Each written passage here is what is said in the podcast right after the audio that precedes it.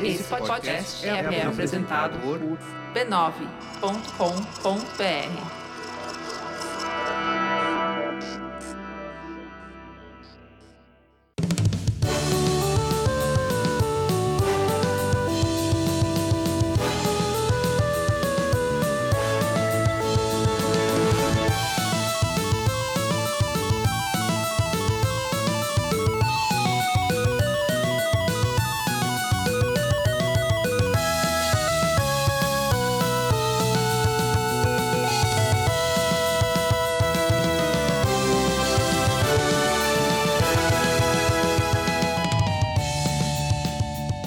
Ao vivo, Poco Pixel número 141, eu sou o Adriano Brandão, do meu lado tá o Danilo Silvestre, tudo bom? Tudo bom, beleza? Beleza, e literalmente do lado do Danilo Silvestre temos um convidado de honra hoje aqui, Cris Dias. Boa noite, internet, boa noite, Brasil. Eu quero já começar esse programa te mascarando que não é ao vivo, esse programa é gravado.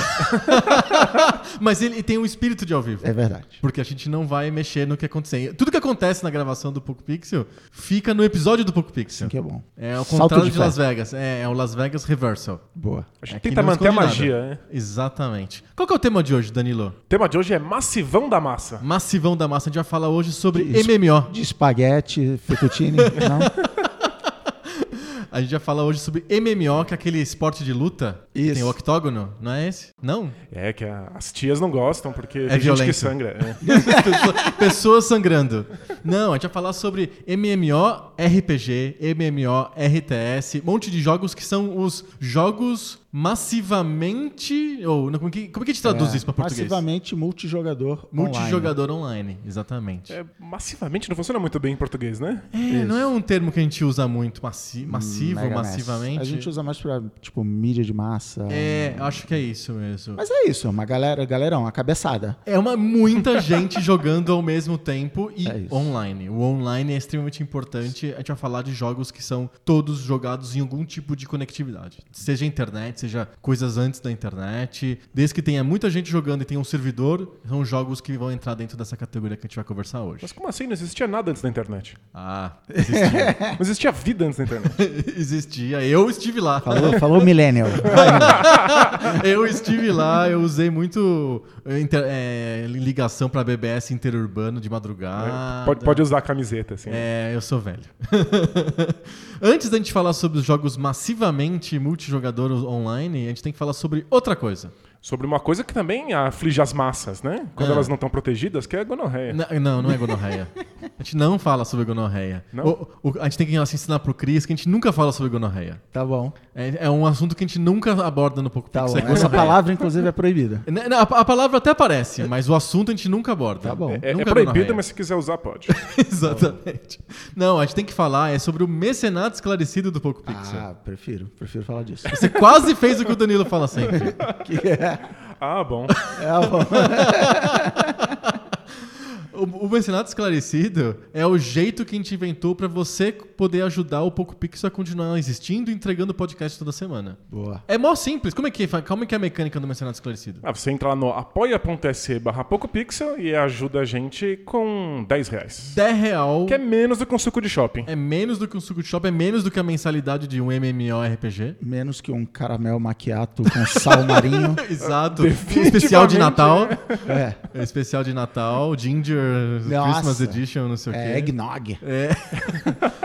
muito menos do que isso. E você ganha muito, muito mais do que isso. Em vez de você ganhar gordura e carboidrato, você ganha um grupo de Facebook secreto em que a gente conversa sobre todos os assuntos possíveis da- do planeta Terra. Tem as melhores pessoas lá dentro para essa conversa ser a melhor possível. A melhor seleta de humanos. A melhor seleta de humanos. E tem episódios antecipados do Poco Pixel. Às vezes até muito antecipados. E conteúdo extra. Olha, é- é melhor pra, pra jogar na cara dos seus coleguinhas do que ter tomado um maquiato Ah, de sal marinho.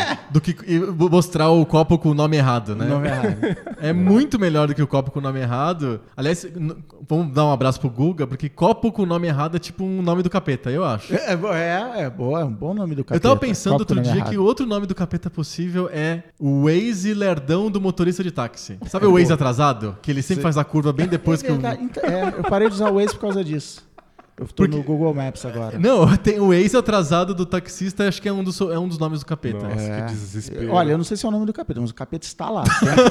Ele que tá coordenando É um a fato, curva né? do, do ex, é impressionante. Bom, pra f- assinar a gente é apoia.se barra PocoPixel, tem conteúdo extra, com episódio antecipado e conversa pra Dedel. Boa. E quentinho no coração. Isso, é o mais importante. É do- dormir em paz, né? Não tem, não tem dinheiro que pague. Receber o podcast toda semana, saber que tá ajudando, que brasileiro tá ajudando outro brasileiro. É Botar a cabeça no travesseiro e pensar, eu fiz a minha parte. Exatamente. É, isso mesmo. Apoia.se barra PocoPixel. Se você não pode, não pode se comprometer com 10 reais todo mês pra participar do grupo, eu acho que você deveria, mas você também pode entrar na lojinha do PocoPixel. Lojinha do Poco aí. Pixel? Exatamente. Ó, eu tô vestido hoje com uma camiseta aqui do PocoPixel. É fato. É Essa ao aqui- vivo, a gente tá vendo. É, exato. Tá todo mundo aqui tá vendo. Eu não estou menti- mentindo. E tem mais camisetas. Tem a camiseta com o logo do Poco Pixel, que nem a minha. Tem camiseta do Macaco de Gravata. Tem camiseta do Final Fantasy. Tem camiseta é, do... Agora tem uma camiseta nova do DOS Master Race. Tem um monte de camisetas que aludem às piadas internas do Poco Pixel. Tem até a camiseta da Gonorreia, que Sim. não é um assunto do Poco Pixel, mas tem uma camiseta. Por, por acaso tá lá. Tá lá. Aconteceu. Quando-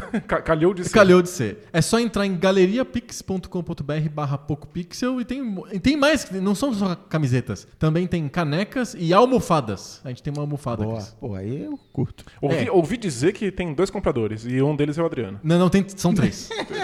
são três. Isso aí é uma calúnia. Calúnia Fake e difamação. Fake news. Você é um caluniador e mentiroso. Mentiroso e caluniador. É isso. galeriapix.com.br barra PocoPixel. Boa. Partiu pro tema que a gente já tá enrolando muito? Bora lá.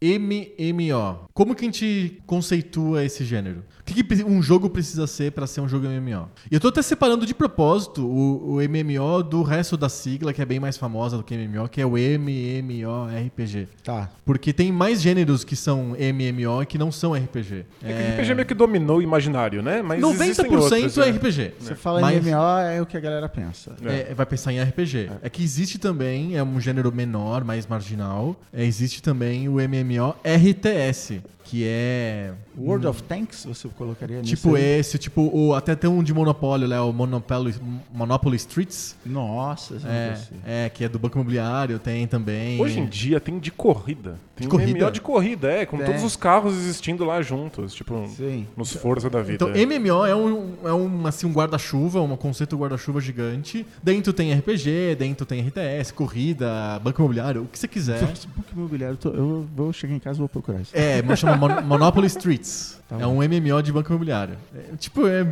meio zureta, assim, mas É. é que aí tem estratégia, tem a questão de uma economia do jogo, Não, porque o, o MMORPG acabou, no, no final das contas, sendo um gênero tudo, né? Cabe de tudo dentro de um MMORPG. Tem é, itens colecionáveis, tem dinheiro, tem coisa social, tem luta, tem batalha, estratégia, enfim, tática. Assim, enfia o tema que você quiser, né? Exato, acontece de tudo dentro de um MMORPG e aí eles acabam splitando isso pra gêneros mais específicos como RTS ou, ou corrida, enfim. Mas MMO precisa de duas coisas, eu acho, né? Tá, no, tá na sigla, inclusive. Online, Precisa de online Boa. e precisa de um monte de gente. da cabeçada. Exatamente, já da multidão. E tem o que, jun- juntando essas duas coisas, forma o Capitão Planeta. Não, forma-se um mundinho virtual, né? Isso. De alguma maneira você tem aquela realidade paralela. Você tem o Red Exatamente. Player One, é, onde, onde a galera vive, entre aspas, nesse mundo paralelo. Esse mundo só existe online. É o que a gente chama de mu- mundo online persistente. Persistente. Isso. Então. Se não, tipo, Mario Kart é MMO, É, porque, é uma porque galera junta é uma galera- jogando é, online. o- né? É, o pessoal liga lá o Mario Kart 8, junta 20 pessoas pra fazer uma corrida. Isso. A- aquele mundo começa no momento que a, comida- a a corrida começa e termina na hora que a corrida termina. E acabou. Aquele mundo não persiste. Isso. A, a diferença entre um MMO e um jogo com um monte de jogadores, um Call of Duty, por exemplo, é que o mundo tem que persistir. E a- as coisas acontecem mesmo quando o jogador não está jogando, quando, o jogador está está dormindo, offline. isso aí. É o esse- mundo continua. É esse o desespero, né? Porque você tá, de fato, perdendo uma experiência quando você não está jogando. Não é como no seu jogo convencional, single player ou multiplayer de sofá. Basta não jogar pra não perder nada. né? Exatamente. Se você desligou, nada tá acontecendo. Mas Aham. no MMO, não. As coisas estão rolando. Você que tá perdendo. Você que é Exato. o otário que tá dormindo. É, é exa- exatamente isso. Eu fiz uma histórico aqui, uma, uma timeline dos MMOs, e eu descobri que ele tinha um outro nome lá nos primórdios, nas, nas antiguidades. Hum. chamava Mood. Mude, isso aí. Que é Multi-User Dungeon. É Ah, mais específico do que RPG. É. É, ele já fala pro tema, inclusive, pro É um RPG de fantasia medieval de dentro masmorra. de uma masmorra. né? Exatamente. E tem que ter muitos usuários dentro de uma masmorra. É o Mood. E era texto, né? Era texto. E Era depois- adventure texto multiplayer. Exatamente. E depois que eles fizeram os moods gráficos, teve semigráficos que eles chamam e depois gráficos. E aí só em 97 que surge o primeiro jogo que o cara chamou de MMORPG, que é o Último Online. O, o Richard Garriott, que é o cara do Ultima e o cara do Último Online, ele que inventou o termo. Então, ele inventou o termo pra designar o jogo. Fala, por favor, dobre sua língua. Lord British. É, é, tá-. É sim, isso. verdade, ele é o Sir. Ele, não, ele, tem, ele, ele atende pelo nome do personagem, Que é o personagem virtual dentro do- que ele inventou no Ultima, que não era É o online. 4, eu acho. É, e era o Lord British. Ele é mais conhecido como Lord British. Por favor, dobre- Você não é íntimo dele, você É, não frequenta o ele de castelo dele. nome do RG dele, né? Ele tem literalmente um castelo na, na Europa. Então só é que- mesmo? só Um de verdade ou no Sim, Último de verdade. de ver- Não, não, ele, tem, tem- ele ganhou tanto dinheiro com o Ultima e com a empresa que ele tem um castelo e ele fez aquele esquema de turista espacial também. Ele foi pro espaço. Tipo com- o Elon Musk, assim. É, é. Do, Só que ele foi da- dos russos. É, isso, acho que foi dos russos. Com, com o meu dinheiro, não sei o seu, mas eu falo o nosso dinheiro, mas com o meu dinheiro. Bom, você não vai, você não vai pro espaço com o meu dinheiro. já vou te adiantando. Tipo, é, é uma coisa muito 5 anos de idade você ficar rico e comprar um castelo, não é? sim, sim. E pro espaço também. a pro cara espaço dele. também, é 5 anos. É bem a cara dele. Mas tinha, teve um outro jogo antes do Ultima que era. Mas aí devia ser. Eu não vou conseguir lembrar agora, mas era esse meio que você falou, era meio gráfico, mas não era de verdade. Ele, ele tinha, ele, ele tinha uma interface Vamos lá. gráfica. Você O tem- eu Neverwinter Nights, talvez? Exatamente esse que eu ia Ah, falar. o Neverwinter. Era o Neverwinter, ponto final. Sem o Nights. Depois veio Neverwinter Nights. É, é um jogo que rodava na American Online. American Online, É. exatamente. É um jogo de 91 e ele foi o primeiro mood mais gráfico. Ele tinha alguma, alguns hints do que podia ser a, a visão em primeira pessoa do jogador. Lembrando que em 91, o que, que era o jogo offline que tinha? Era aqueles de, de, de RPG, era aqueles da TSR, aqueles D&D, bem Que teve pixelados. sete versões do é, Nintendinho. Então assim, não, não dava pra fazer. Era tecnicamente, independente da internet, não dava pra você fazer. É, os jogos desses da TSR, o próprio, a- os próprios Ultima, eles, se- eles sempre foram uma tela dividida assim, com estatísticas, números. Que é a e- parte mais importante, Que é a no parte mais importante e uma visão do, do que o jogador estaria vendo. Então, Isso. É em primeira pessoa, mas em primeira pessoa com fotos tela- estáticas, Isso, né? é Você como se fosse vendo tela a tela. tela, em primeira pessoa, É, né? é. E, inclusive o último online, ele não era 3D, ele era que nem os últimos Isso. offline, era o, o mapinha, você vendo de cima, você andando no, no- no mapinha. Tipo, qual jogo que, que a gente pode. Tipo um Zelda, vai. É, é tipo, um Zelda, é um, um jogo de, adven- de Ou os, aventura. os- todos os Final Fantasies clássicos. Final né? Fantasy, os Phantasy Star. RPGs é, clássicos, né? Mas a gente tá bem adiantado porque eu falei que o termo surgiu no último online, mas ele é de 97. Antes de 97, teve um monte de jogos estilo MMO. E eu tava até comentando antes de a gente gravar que eu não fui um grande jogador de MMO, então eu não tenho experiência de último online, de EverQuest, Tibia, etc. Que a gente vai comentar tudo isso. Mas eu tive experiência, sim, de uma espécies de MMOs que eram MMOs de texto, com mundo persistente e online. Então, pra mim, bate com o que é a descrição do gênero, que são os door games de BBS. A gente já falou algumas vezes aqui no Poco Pixel. Caramba. Mas era qual era a diferença de um door game para um mood ou não tinha diferença? É que o Mood, es- especificamente, ele podia jogar um monte de pessoas ao mesmo tempo. E o Door Game joga uma pessoa por vez. Ah, tá bom. O mundo é persistente, Isso. as pessoas estão online, só que cada um no seu- na sua vez. Nossa, que E é Porque muita é gente BBS. jogando, é. É muita gente jogando, só que, Só que uma vez por na pessoa. filinha indiana, Na né? filinha indiana, porque a BBS, em vez de ser uma rede local em que tem um jeito de todo mundo estar ao mesmo tempo online, a BBS é uma linha telefônica que fica ocupada quando alguém está online. Sim. Aí ela, ela desliga da BBS e outra pessoa se conecta. Ou o dono do BBS compra cinco linhas telefônicas Isso, faz um... na Telesp, Faz um PABX. na Telerge, liga, é da Telerge, e compra cinco, e bota cinco modems e é um milionário, claramente. Isso, é E o... aí depois ele pode comprar um castelo, né? Isso. Aí Em o vez de cara- comprar um castelo, ele compra cinco linhas telefônicas na É, é Telerge. isso, porque é basicamente isso. Era né? muito caro a trilha Na telefônica época, na era- época. Você botava É. no imposto de renda, o, do- o- a linha telefônica, né? Então, mas se, se você quer jogar e aí você liga pra essa BBS e tá ocupado, o que acontece? Você continua ligando até te atender? É, você liga. Você deixa Ah, o teu modem tentando. Isso, ele faz automático. Você vai fazer outra coisa e Isso. espera. E eu aí- me lembro que eu já fiz. Várias vezes eu tava em outro cômodo da casa e eu escutei o barulhinho. Aí eu falei, atendeu. Não, e você botava o seu client de BBS, você podia configurar ele para ele fazer um barulho quando conectasse. Ele um, tocar um alarme, vai. Consegui, consegui, vem cá. É, é. Eu usava o Terminate. Era o Teve- meu- olha aí. Era o meu cliente de BBS. Flashbacks agora. Nossa, é, Números. é arrepiante. Que loucura. Não, é, BBS era muito legal. Sabe que existe até hoje, né? BBS existem até Ah, é hoje. de, de uma discado? Como é que de é? discado e tem internet, é, BBS pela internet também. Ah, pela internet Que você conecta pela, tipo, SSH ou Telnet. é até caro. É, é, é, Mas é também, bem legal. também é um de cada vez? Não, não, não. Ah, então é. não tem graça. Mas o software é o mesmo. Então não quero. Não né? ele, ocupado? usa, ele usa versões do software da época, lá do Remote Access, do Nossa. PCBot. Ah, legal. É, Ah, tem cara, é valor nostalgia histórico, legal. É uma nostalgia legal de, de, de fazer. Como que eram os jogos Door Games? Basicamente, você, eh, você entrava num mundo persistente. Você, quando você entrava pela primeira vez, você criava um usuário, que era um cavaleiro lá do Lorde. Seu hominho. o seu aminho, ou o seu mundo, reino, dependendo do tipo de jogo. Então, tinha de RTS, entre aspas, não- obviamente não é um RTS, é um jogo de economia só. Ou era um RPG, entre aspas, também, que você tinha teu hominho. É, e aí você tomava, você tinha 10 decisões que você tinha que tomar. Quando você tomava as 10 decisões, o jogo acabava e você tinha que esperar um, um tempo, um grace period. Você tinha que esperar, assim, sei lá, um dia, 10 horas, pra você poder entrar no jogo de novo e ver o que aconteceu com as decisões que você tinha tomado. Ah, maneiro. maneiro. E essas decisões envolviam os outros jogadores daquele mundo persistente. Então, é, você tinha que atacar um reino. E esse reino era de outro jogador. E aí, você- depois, quando você voltava pro, pro jogo, depois do período lá de latência ter passado. Você viu o que aconteceu com você, o ataque. você via o que aconteceu com o ataque e você podia ter perdido, ser- sido destruído pelo aquele jogador que você não sabia que era tão poderoso e assim por diante. Às vezes você entra e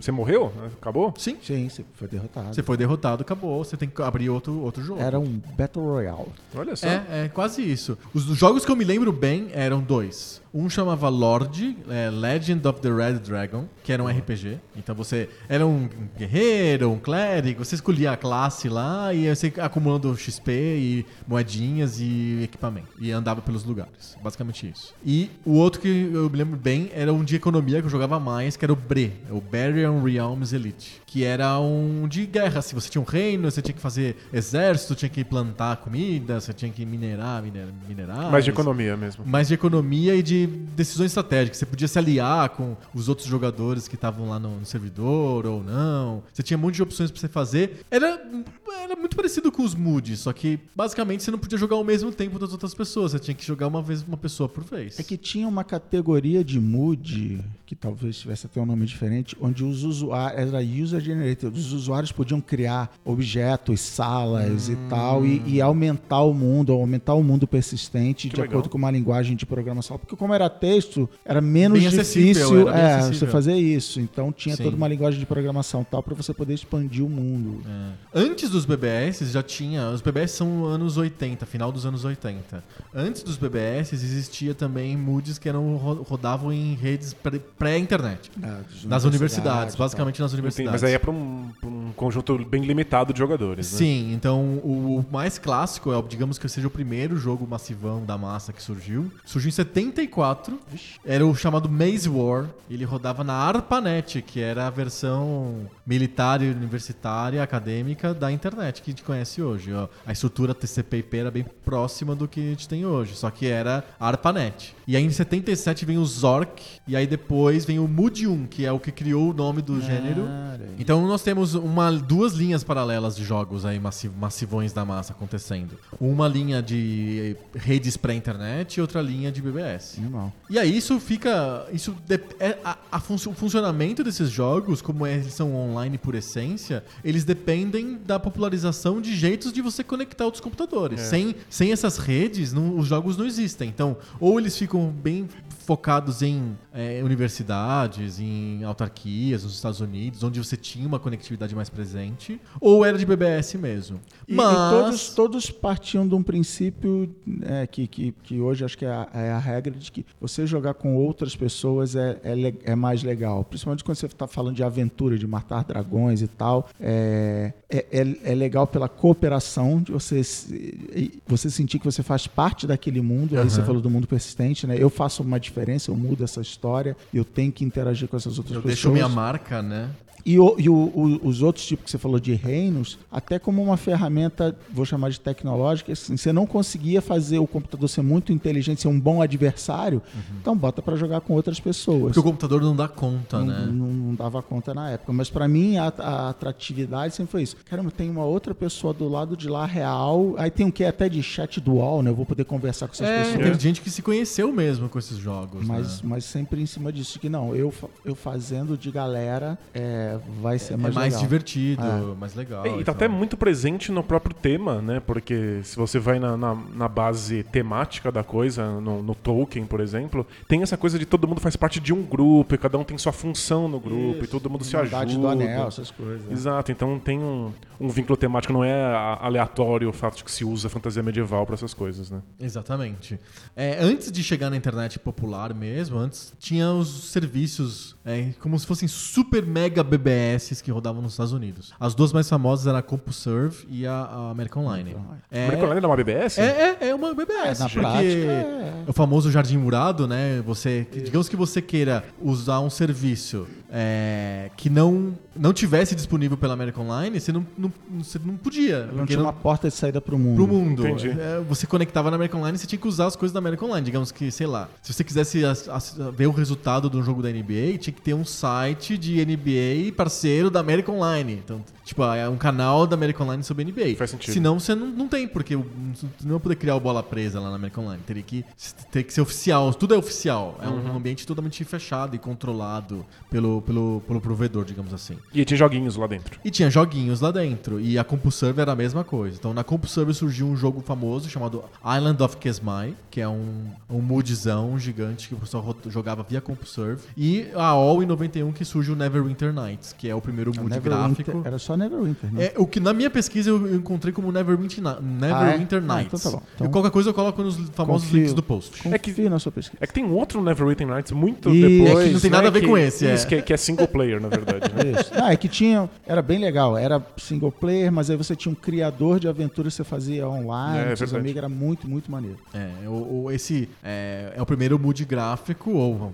meio gráfico. Ele não era interativo, animado, mas era gráfico. E ele rodava na, na American Online, que era uma BBS zona, na verdade. É, o gráfico dele era. Isso 91. Tinha aquelas fotos estáticas de primeira pessoa quando você andava pelos corredores, mas quando você entrava em combate, você via uma espécie de grid com o seu personagem, que não, não era de fato um personagem, era um, um desenho de que aquilo é um peão. E é, é como se você estivesse jogando Dungeons and. Dragons, só que com papel e miniaturas. né? Aham. Então é isso, é só pra você ter noção espacial de onde estão os personagens. Você não vê eles se movimentando de fato. É, não tem uma animação, né? Não, uma, nada. uma coisa entre aspas em tempo real. E aí, tu, toda a evolução desses jogos depende da internet ficar mais popular. Então, esses serviços de BBS americanos eram populares? Eram. É, até que É todo porque mundo. lá nos Estados Unidos, é, sempre, desde sempre, né, é, de- desde essa época, não tinha o que no Brasil tinha o, o pulso, ou o minuto de ligação, que chama Aham. agora. Que é assim, você pagava, sei lá, quantos dólares por mês, você podia falar quantas horas você quisesse no telefone. Aham. Então, é, você podia ficar pendurado numa CompuServe, numa American Online o dia inteiro jogando isso. Não era que nem a gente, não, de madrugada, vou conectar, É, gasta no o sábado telefone. às seis da manhã É, até uma fortuna, segunda. né? Então facilitava até a popularização de serviços como esse. Ah, vou comprar aqui um computador, vou botar um modem, meu filho vai acessar a biblioteca online Isso, e tal, é. educacional para o menino. É, sempre tem essa desculpa, né? E, e rolava, era uma quantidade de gente muito maior do que no Brasil. Exato. E, é, os famosos CDs da American Online que Nossa. vinham nas revistas. Então você comprava lá uma PC Mag ou, sei lá, uma, um PC World, uma coisa desse tipo. Vinha um CD da American Online que era um jeito de você conectar o teu computador à rede da American Online. Então isso foi popularizando aos poucos, mas quando a internet comercial chega é que aí os serviços é, online ficam mais fortes e aí que os jogos online também ficam mais fortes, né? E o, a, a banda larga, a popularização da banda larga, ou como eu chamava na época, internet dedicada. Dedicada, Na- porque na não, você não século. discava, né? Você estava É. sempre online. É, aí é que passou a, passou a fazer sentido, que era mais rápido, né? É, então dava para você fazer coisas mais complexas e você tinha uma conexão o tempo todo ali no- no- na sua sem discar, sem conectar, sem nada. Apertou um botão, tá lá. Aí já nos protocolos de internet que você Sim. estava falando. É. Esses primitivos de internet. Lembrando que a internet existia nos Estados Unidos comercialmente antes do que veio no Brasil. O Brasil é mais 94, 95, internet comercial. Já nos Estados Unidos já tinha bem antes. A própria American Online começou a dar acesso à internet também. Então você acess- acess- assinava a American Online, aí eles te davam um- um- uma opção de você sair da- do jardim murado da American Um Online. dos aplicativos É. era O browser. O browser. Netscape Navigator, alguma coisa assim. É, o Mosaic, né? Os, os primeiros browsers, né? E, e aí começam a surgir os jogos que usa- usam a tecnologia da internet pra você brincar com mais pessoas. Eu selecionei dois aqui na minha pesquisa. Um chama The Shadow of Zerbius, é um jogo da Sierra. Ó. Ele teve duas continuações, então ele fez algum sucesso. O número de continuações indica esse sucesso que ele teve. Que era um RPG também é, jogado por um monte de pessoas num servidor persistente. E o Meridian 59. que esse também- aí que eu tava querendo. Ah, é? Meridian 15. Ah, perfeito. Chegou a jogar isso? Não, não, só, só as lendas. this. A gente ouve falar, né? São os bardos que contam as É, lendas e tal. fogueira de noite. É, exato. É, o Meridian 59 são dois jogos que fizeram bastante sucesso e que eram, de alguma maneira, moods gráficos, não muito bem MMORPGs, porque o MMORPG surge de verdade. Tem lá na carteira, de, no- na certidão de nascimento do MMORPG é de 97, com o último online da Origin do Lord British. Lord Bridge, aí sim. Que é o- a versão multijogador do Ultima. É, e ele tinha uns- um, um- um conceito bem legal, e outro dia eu vi um documentário mostrando como isso fracassou horrivelmente, que ele tinha ambição, que você falou, o mundo persistente, de levar isso às últimas consequências. Então, é, os jogadores tinham suas casas, e essas casas ocupavam um espaço no mundo, e quando acabasse esse espaço, acabou, você não podia ter mais casa, e tinha um conceito também de flora e fauna, de escassez. Então, você matasse, né, na, na, sei lá, muita, muito lobo, as E cobras... lobo pros outros as- é, as cobras aumentam e tal. Aham. Só que aí, como você falou, ser humanos fazem ser humanices, os jogadores começaram a. Não é se aproveitar, mas eles falaram assim: ah, beleza, se eu mato o lobo, ah, eu consigo vender a pele, então, tipo, exterminavam os lobos. E aí, Criava um mercado de escassez. Cara, começou a dar uma merda gigante de, de- de ecologia, de economia e tal. E os desenvolvedores tinham que ficar Correndo correndo, atrás. atrás, de, de, de mudar, mudar o algoritmo, mudar a regra do jogo para literalmente a regra do jogo para não acontecer isso. E aí, é, e uma coisa aparentemente legal, bem intencionada que tinha do Ultima Online é que se eu te matasse, você literalmente morreu, como no RPG. Eu vou lá e pego os seus objetos, né? E eh, roubo a sua armadura, a sua espada, o seu saco de moedas e, fica, e fica comigo. Ele tinha PVP, era, era básico no, no início. Só que o que acontecia? Você entrava lá na dungeon, ralava o coco pra matar o dragão. Na hora que você saía Alguém pra- te pegava. voltava, alguém Isso te pegava é- é lá uma fora. emboscada, pegava- é. É, aquela famosa emboscada. E aí, de novo, vamos aprender como a gente controla isso e tal. Então, é, é- era, era- os caras iam aprendendo essas coisas que hoje já tem milhares de dispositivos para É porque foi o começo, né? E eles não sabiam. Basicamente, eles não tinham muita ideia de nada. assim, eles não tinham muita ideia de como que manter a comunidade jogando sem se matar, sem gerar problemas. E eles não tinham ideia também de como que isso seria economicamente viável. Sim. Teve vários tipos de economia, de, de modelo de negócio para esses jogos MMO. Tem jogos que são baseados em mensalidade, então você tinha que assinar. Eu confesso que eu não me lembro se o último online era de assinatura ou O, não. último, o EverQuest era. O último online, eu tenho quase certeza que era assinatura também. Em algum momento, cer- certamente teve assinatura. É. É, acho que eles te davam, sei lá, uns meses pra você brincar É, e depois isso, você tinha isso. que assinar. Todos você tinha que, até por velocidade de download, você tinha que comprar a caixa com CD, que vinha todos os É. assets gráficos. e Ah, perfeito. Então, é, um jogo, o jogo, existe- é. você tinha que comprar o jogo. Então, Isso. você comprava o jogo e assinava. Esse é um modelo. O segundo modelo que vários fizeram, é, acho que o The, The Realm Online fez. Tem que, tem que, eu coloco nos links do post. Que você só comprava o jogo e aí você tinha direito a jogar à vontade. E Mas outra- você tinha que comprar. E tem a opção jogo grátis, e aí você só assina, né? E tem a versão jogo grátis, você só assina. E tem Sim. versão jogo grátis e o, o, o, a- o mundo online também é grátis, mas você paga por freebies, assim. Eu quero. Cosméticos, uma Compra casinha, coisa, um não, pode ser, né? pode Isso. ser até tipo uma casa no jogo, É, é, pode ser. armaduras e tal, melhor. até tipo o Fortnite, a roupinha, Isso. só cosmético mesmo. Exato. Mas, Então, é, mas é, foi outra coisa que eles tiveram que aprender, que era assim, você comprou a caixa, você vai jogar por cinco anos esse jogo, se você não pagar a mensalidade, ainda assim tem que pagar a conta do servidor. do servidor, que na época era mais caro E de ainda. pessoas que cuidam. Que De- o servidor não é tão caro. O que é caro mesmo são é o As time pessoas- todo é, o que time. tem que olhar o servidor e mudar, fazer os patches no jogo e fazer o mundo funcionar e coisas desse tipo. O lance do. é, é, de jogos que se baseavam em vender só o jogo e manter o resto gratuito, é que ele vendia só o jogo e aí passava seis meses ele vendia o- a expansão do Ah, jogo. sim, sim. Aí ele vendia a versão 2, ele ficava tentando te vender o outros jogos o Isso. tempo inteiro. Ele era feito pra você jogar, sei lá, seis meses, oito meses de um jogo e depois comprar outro. Não era pra durar anos o mesmo jogo. É porque a gente tá falando de, um- de uma época em que tá se pensando o jogo nas mesmas regras do jogo single player. E aí quando você isso. aplica isso numa multiplayer online, não funciona. Sim, Porque o, o que a gente espera de um jogo é que ele tenha uma, uma, uma vida útil. Uma hora ele acaba e você compra o próximo, você compra a continuação, ou o que, que é o que o seja. pessoal chama de horas hoje, né? É, mas jogo tem o- 80 O horas. MMO ele é literalmente Infinitas infinito. horas. Então o, o, o teu cliente não vai comprar outro jogo. Você vai ter que dar uma, encontrar uma outra maneira de ganhar dinheiro dele. Sim, Então você você tem, tem que que- ficar enfiando coisa lá. Exato. E é engraçado, saindo do mundo dos games, os, os aplicativos que nós somos velhos chamamos de software, Aham, eles estão nesse momento agora, né? Então eu comprava o Office aham, o Photoshop. a cada é, o Photoshop a cada dois ou três anos e só que aí os caras ah, com o tempo primeiro alternativas online e tal mas eles começaram a ver assim eu tenho que inventar alguma novidade no Office ou no Photoshop para justificar daqui Sim. a três anos o cara comprar uma versão nova não eu vou comprar eu vou cobrar uma mensalidade e o, o- o Hoje o conceito de vem versão com Windows e ele só que quando você clica ele fala assim, você tem que assinar. É, então, então por, por um lado, eu, eu tenho aplicativos que eu fico meio revoltado dele querer me vender uma assinatura que eu falo assim, Tipo One cara, Password. Você só, é, tipo One Password. Cara, você só faz uma coisa. Eu não preciso de sincronizar na nuvem, não preciso nada. Eu não entendo por que, que eu tenho que te pagar por ano. Então eu tento fugir desses. Mas coisas como o próprio Photoshop e tal, não, beleza, eu entendo que faz. É que custava mil dólares o- a licença, e aí se você paga 100 dólares por mês. Então é- A pra, princípio parece o quê? mais dá menos. dizer que você- hoje você aluga né, o, o software. É que não- o software, de qualquer maneira, legalmente, é sempre ele alugado. é um aluguel, é. É, mesmo que você compre e fale, ah, eu paguei o Windows. Com Aquele 500 eu reais", aceito que você aperta lá, ele tá dizendo Significa, isso. significa É, que é o software não é sempre. seu, não, não. Você, tá, você só comprou um aluguel dele, que você pode usar o software por um tempo lá. Inclusive, esse tempo pode até ser de- de- finito, assim, não, não é, não é necessariamente um tempo infinito. Porque termina o suporte, ele fala, ó, daqui Isso. cinco anos eu não te lanço atualização mais, se der problema de segurança, você tá na, na,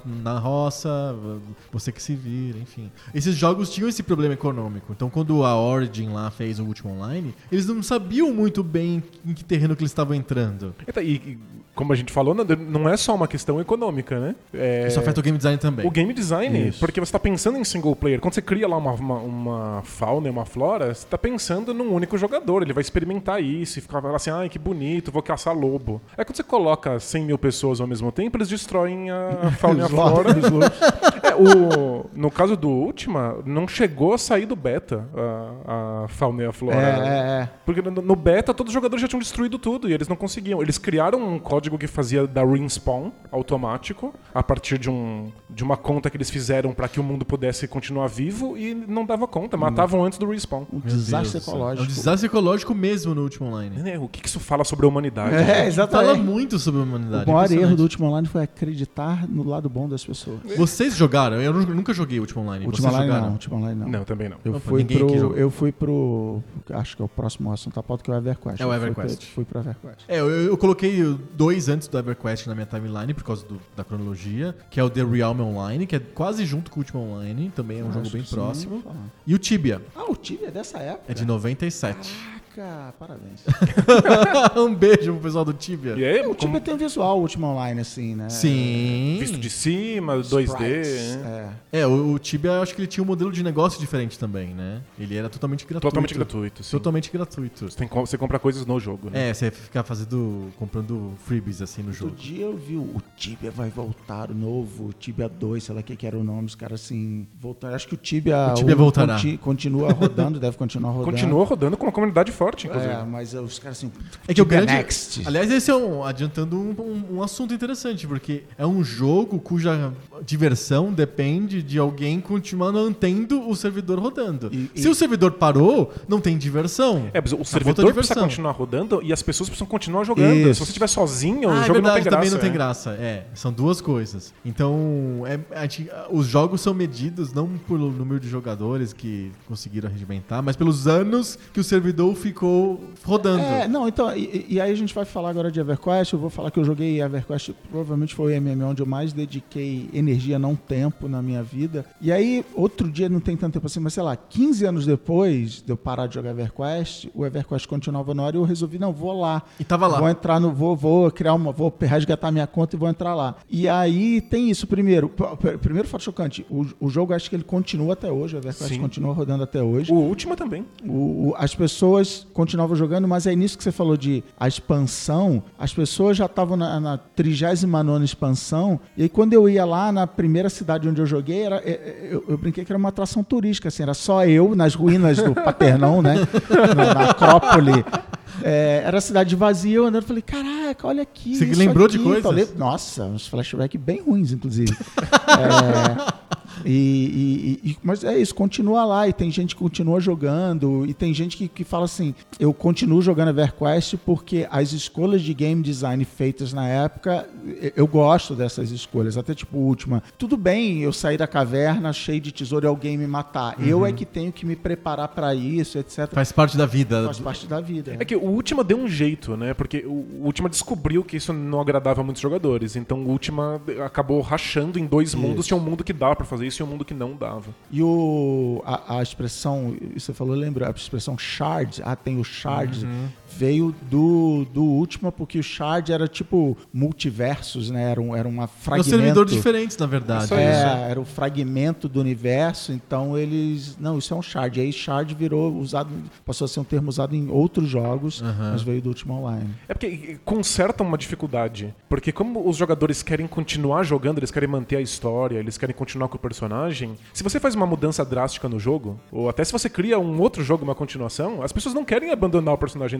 delas. Sim. Então, se você faz gr- grandes mudanças no jogo, você faz elas num novo servidor. Então, você vai criando multiversos mesmo. Isso. E também atende a questão da escalabilidade, né? É, servidores são difíceis de escalar. E, e aí o, o jeito que eles inventaram pra escalar é quando você entra no, no jogo, ele te pergunta em qual, em qual parte do planeta ou do qual planeta do universo você quer se colocar. No fundo, a pergunta é qual servidor você vai ficar daqui para até a tua morte, assim. É, é esse aqui. É, mas aí a- Ele não se comunica. você pode ficar com um servidor que tá antigo, porque coisas novas vão aparecendo só em outros Não, servidores. você tem que perguntar pros seus amigos qual é o seu servidor. Exato. E aí eles juntam. Eu lembro quando eu jogava EverQuest, falou assim: não, a gente vai separar esse servidor em dois, porque tem muita gente. E as pessoas tinham que escolher. É o grande tipo, cisma, assim. Eu vou Vai ficar, com a mamãe ou com o papai? É, é, tipo isso. E aí, você vai, ó, você- porque, tipo, também não tinha volta. Você vai mesmo? Ó, me, me garante que você vai porque eu vou e tal. Cara, foi, foram momentos de tensão. É uma coisa meio bíblica, quase, né?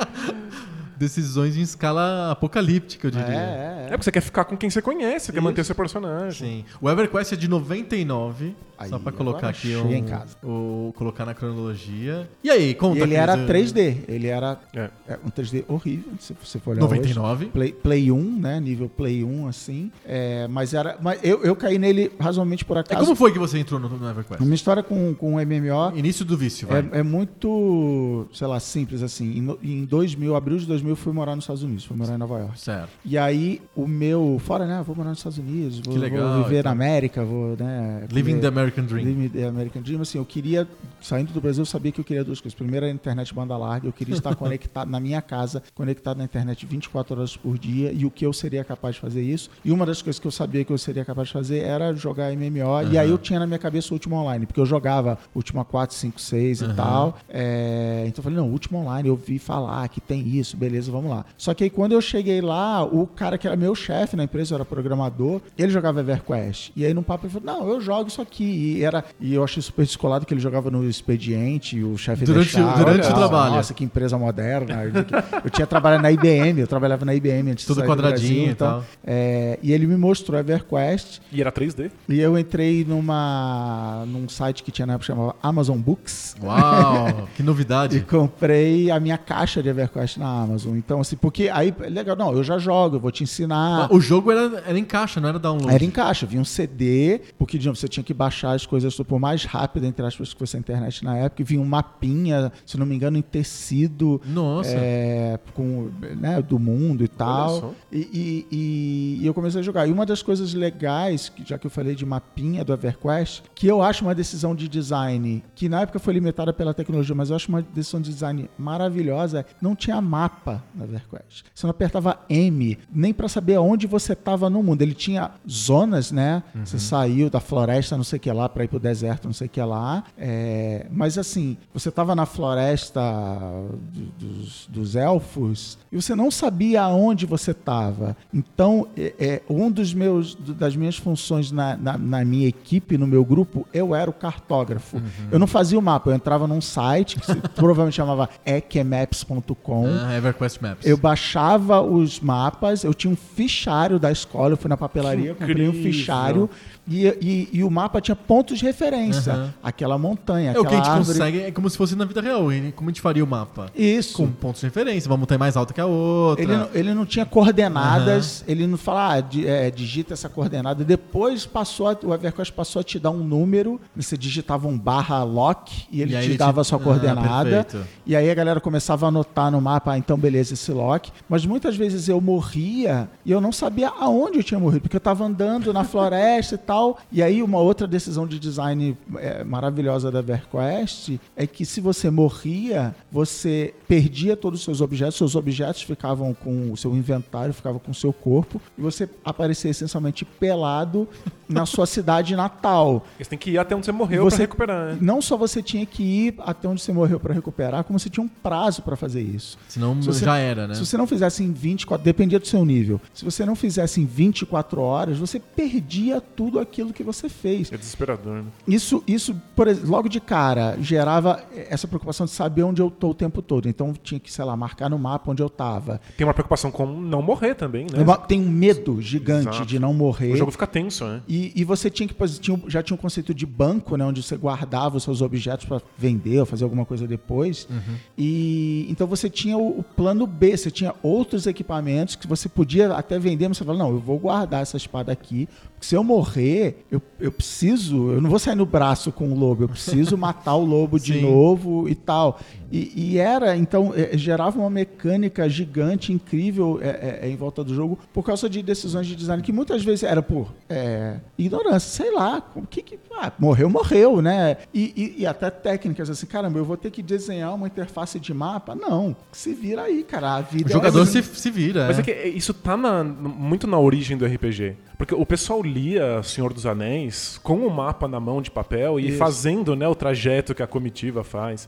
E aí, quando as pessoas começaram a jogar Dungeons and Dragons, era comum uma pessoa do grupo ser a, a encarregada de fazer o mapa. Fazer um mapa é É divertidíssimo. tipo, o mestre vai narrando e vocês viraram para o leste, vocês viraram para o norte. E Alguém alguém, tem, que, tem que ir anotando pra saber se você quer voltar pra isso no futuro. E aí os primeiros RPGs de, especialmente os de console, tipo Phantasy Star, os primeiros Final Fantasy, você não tem mapa. Ou você faz o mapa das É. dungeons na mão, É. ou você tá perdido. na revista ou no livro que você compra, no Isso. Companion Eu, Guide. eu sempre lembro de ir na casa de um amigo uma vez e o chão da sala dele tá tomado por folhas de sulfite grudadas com durex uma na outra É um grande pra mapa. fazer uma dungeon final do primeiro Phantasy Star. O, o próprio, Phantasy Star. né? O próprio Adventure lá do, do. Atari, Sim. se você não fizesse esse mapa, você não, você difícil não mesmo, terminava né? o jogo. É que Pô, não, meio, meio são poucas folhas sulfites. É, né? Mas desorientador. É, é, é um mundo pequeno, mas desorientador, né? O mundo do Adventure. E aí, e aí o, o massivo do EverQuest, você falou isso, é, o mundo era gigante.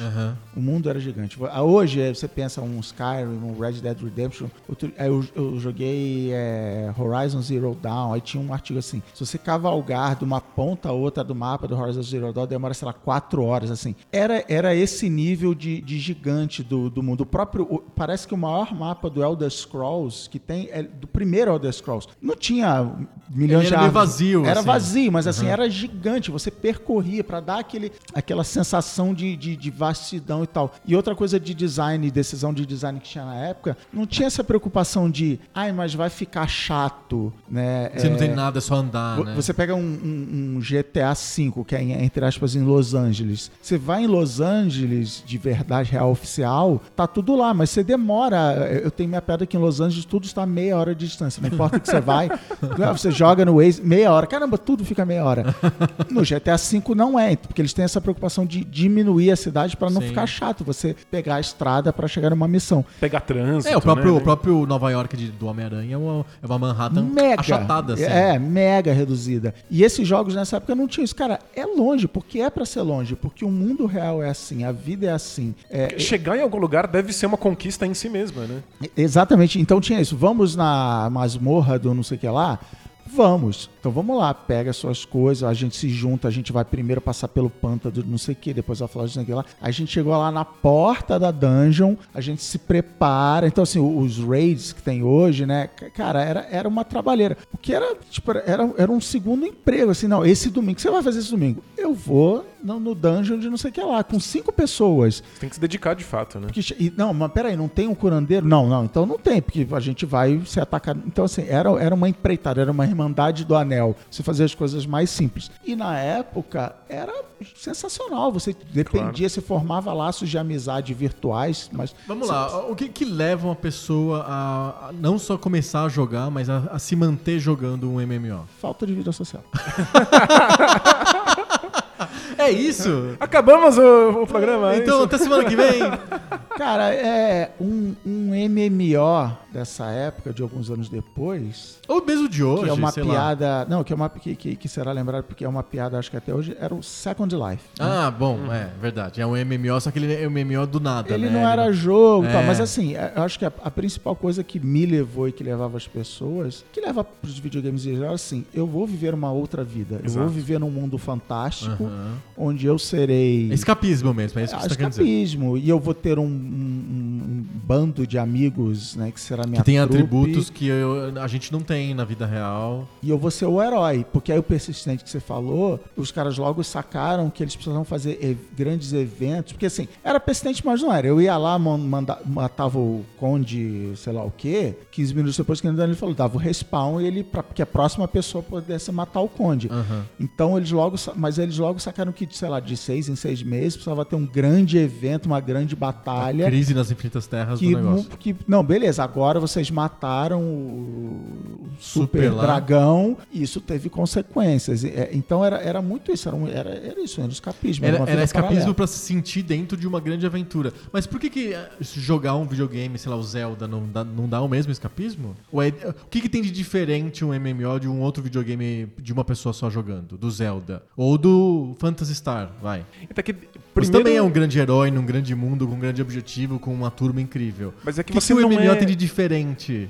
Eu acho que é, o que- é- é é quase o contrário, assim, Hum. no sentido de que você é menos herói quando você tá jogando MMO. Porque você é parte de alguma coisa que é Também, maior do que você. também. E pra mim, no MMO, que é o que eu adoro no Elder Scrolls também, que não é online, quer dizer, que agora tem online, a gente Agora chega é. lá. Mas assim, eu não sou o Link, eu não sou o Geralt de River. Eu sou eu, eu escolhi o nome, a cor do cabelo, que tem muito jogo que, que considera RPG, não online ou não, assim, você alterou o personagem, o visual do personagem, você tem números, você tem estatísticas. Sim. E você alterou o personagem, você vai ganhando objetos que alteram o teu personagem, isso é um RPG. E, e, assim, pra mim, é, é, tem, tem muito isso. É, você, sou eu lá. Eu, tenho eu tenho aquela vida. E eu tenho um negócio que, que é um grande arrependimento que eu tenho na minha vida, por isso que eu brinquei bad flashbacks, assim. Eu morava em Nova York, eu nunca fui no MoMA. É. Porque eu ficava em casa jogando EverQuest. E, não, depois eu vou. E aí eu pedi, me emprego, eu tive que sair de Nova York e tal. Eu não fui no MoMA. Então, é, eu preferia ficar naquele mundinho, que, de novo, não, não é exclusividade, não é porque é online. Então, o GTA tá aí, o Elder Scrolls tá aí. Mas é, eu Você se- vivia naquele Você mundinho. tinha um mundo de verdade pra explorar e tava no EverQuest. E eu convenci a minha, hoje ex-esposa, a minha esposa na época, que nunca tinha jogado um- nenhum jogo eletrônico na vida, a jogar EverQuest. E, ela, E ela foi entrou por causa nessa. disso. Ela entrou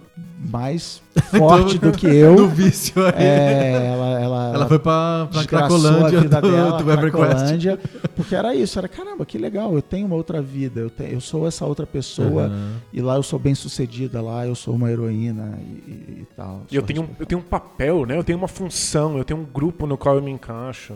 E tem uma sensação de autoria, né? Tipo, como se Isso. você, você de fato estivesse escrevendo uma, um- uma história ali É porque dentro, o né? videogame normal, entre aspas, o videogame que você joga sozinho, ou com pl- multiplayer de sofá, ou mesmo multiplayer na internet, só que com um mundo que não é persistente, a história é a história dada pelo jogo. Isso. Então você tá jogando, sei lá, mesmo que seja um jogo de mundo aberto, tipo GTA V, você tá meio que seguindo a história do, do que posta pela Rockstar pra você jogar. E o- o... O GTA V Online, que é um MMOzão do Isso. GTA, você que tá criando a sua própria história, porque ela vai acontecendo enquanto você É isso, joga. É isso. É essa que é a graça do MMO? E o, e o que hoje a gente chama de mundo aberto de sandbox, né? De ser aquela caixinha de areia onde as crianças podem criar castelos e, e tal. Nessa época, de novo, até por limitações tecnológicas, era isso, cara. Aqui está o mundo, aqui estão as criaturas que habitam esse mundo. E, se vira- e uma coisa engraçada da EverQuest é que ele tinha muito pouca quest, né? Tava no nome Quest, mas assim, É ne NeverQuest, você- na verdade, é, né? É, é, a galera chamava de NeverQuest, assim, não, não tinha tanta coisa. O, o melhor jeito de você ganhar experiência e itens era você ficar naquele mesmo lugar, matando repetidas vezes. Grinding o, mesmo. O que era o, que era o farmar, fazer o farming,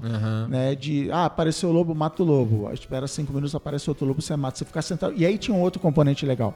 Você ficava sentado, esperando o, o lobo reaparecer, e nisso você ficava no chat com os caras. E aí, Uhum. você viu aquele filme? É legal, não sei o quê, né? X-Files, né? E, opa, galera, apareceu o lobo. Peraí que eu vou lá. Você conversa de coisas Tem uma fora do jogo, né? Isso, isso. né? E aí tem um negócio que tem em jogos até hoje, que é isso que o Danilo falou, você tem um papel, você é o tanque, você é o healer, você é o, o danos por segundo, você... né? Então assim, eu tenho meu papel. Então peraí, eu vou lá, quem vai puxar o, o monstro? Não ia todo mundo em cima do lobo, porque aí tinha um monte de lobo em volta. Tinha um cara que era muito bom em chegar lá, jogar só uma flechinha no lobo, sair correndo onde a galera tá. Então tinha quase uma técnica militar tosca Claro. de, de você. Não, eu vou. Ah, e eu vou ficar aqui mais longe ainda, só curando as pessoas. Então tinha. Era, era um job, era, uma- era um trabalho, era um emprego que você tinha, você tinha uma função muito clara, né? Trabalhasse de graça demais em MMOs, Pra né? caramba. E, Totalmente. Mas é diferente do trabalhar de graça single player. Porque a, a gente gosta de pensar que quando a gente tá jogando um RPG num console um tradicional sozinho, que a gente é livre, né? Que a gente tá experimentando uma história de maneira livre, eu faço o que eu quiser. E no fundo, mesmo nos, nos sandbox de hoje em dia, é mó furada. Acabou a história, eu, eu- eu platinei o Spider-Man agora. Eu também. O que eu vou fazer agora? Ficar me balançando pela cidade. Ah, os bandidos continuam lá, assaltando É, loja e um, tal. um tipo de crime continua, né? Você fica lá repetindo isso milhões de vezes. Acabou. Eu tô esperando sair o DLC agora, dia 20. É, é, no Red deve Dead, ser. qu- quantas carroças você vai conseguir roubar, Isso. né? Mas quando você tem outras pessoas de fato jogando com você, surgem coisas. Porque se você for roubar a carroça, eu tenho uma função nisso. É diferente de eu ficar fazendo isso- essa tarefa, trabalhar de graça infinitamente. E tem, um- Eu sinto que eu trabalho pro meu grupo, né? e tem uma outra tarefa muito, muito, muito comum em MMO, que é eu vou ajudar as outras pessoas que até, por exemplo, são Tão de nível entrando. mais baixo do que eu. Entendeu? Eu vou lá, eu tô passando, vi, aí você tá precisando de, precisa de dica, aí é chat, precisa de dica, eu preciso de um item, tá, toma esse item aqui, tô com isso aqui sobrando. Fora as pessoas que fazem isso interpretando. Do Isso. tipo, ô Milord, ô Milady, posso lhe ajudar? Não, pro norte fica tal coisa, né? E, de novo, no EverQuest tinha uma decisão de design, tecnológica, que, era assim, o, o que hoje chamam de casa de leilão não existia no EverQuest. Então eu, eu ganhei uma espada 1. Aí eu jogo, jogo, jogo, ganho uma espada 2. Mato um monstro, pego a espada 2. O que, que eu faço com essa espada 1? O EverQuest pensou assim: você vai ali na, na lojinha, que é um, vende que é um robozinho, um NPC, e vende na lojinha. Mas o pessoal fez na unha leilão, né? Só que aí, peraí, mas eu quero essa espada. Mas tem que Co- comprar é da lojinha, Como é que a né? gente faz? Compra da lojinha, mas a lojinha. Aí primeira solução das pessoas é ficar literalmente gritando, usando, usando o comando gritar assim: vendo espada! não sei o que. Muito legal. Aí, cara, não, peraí, tá muito zoneado isso. Vamos combinar o seguinte: sabe aquele túnel que liga a floresta à praia? Sei. Tem um lugar lá. Tem. A galera vai pra lá, porque não tem muito monstro lá, é fácil, é no meio do caminho, vai pra lá. E aí lá ficava a gritaria: vem, não espada, isso aqui, isso aqui. É, o- é o- é o conceito de ponto comercial exatamente como na É, vida real. é. Olha, ele no meio, do, no meio do caminho, é seguro. E alguém te conta.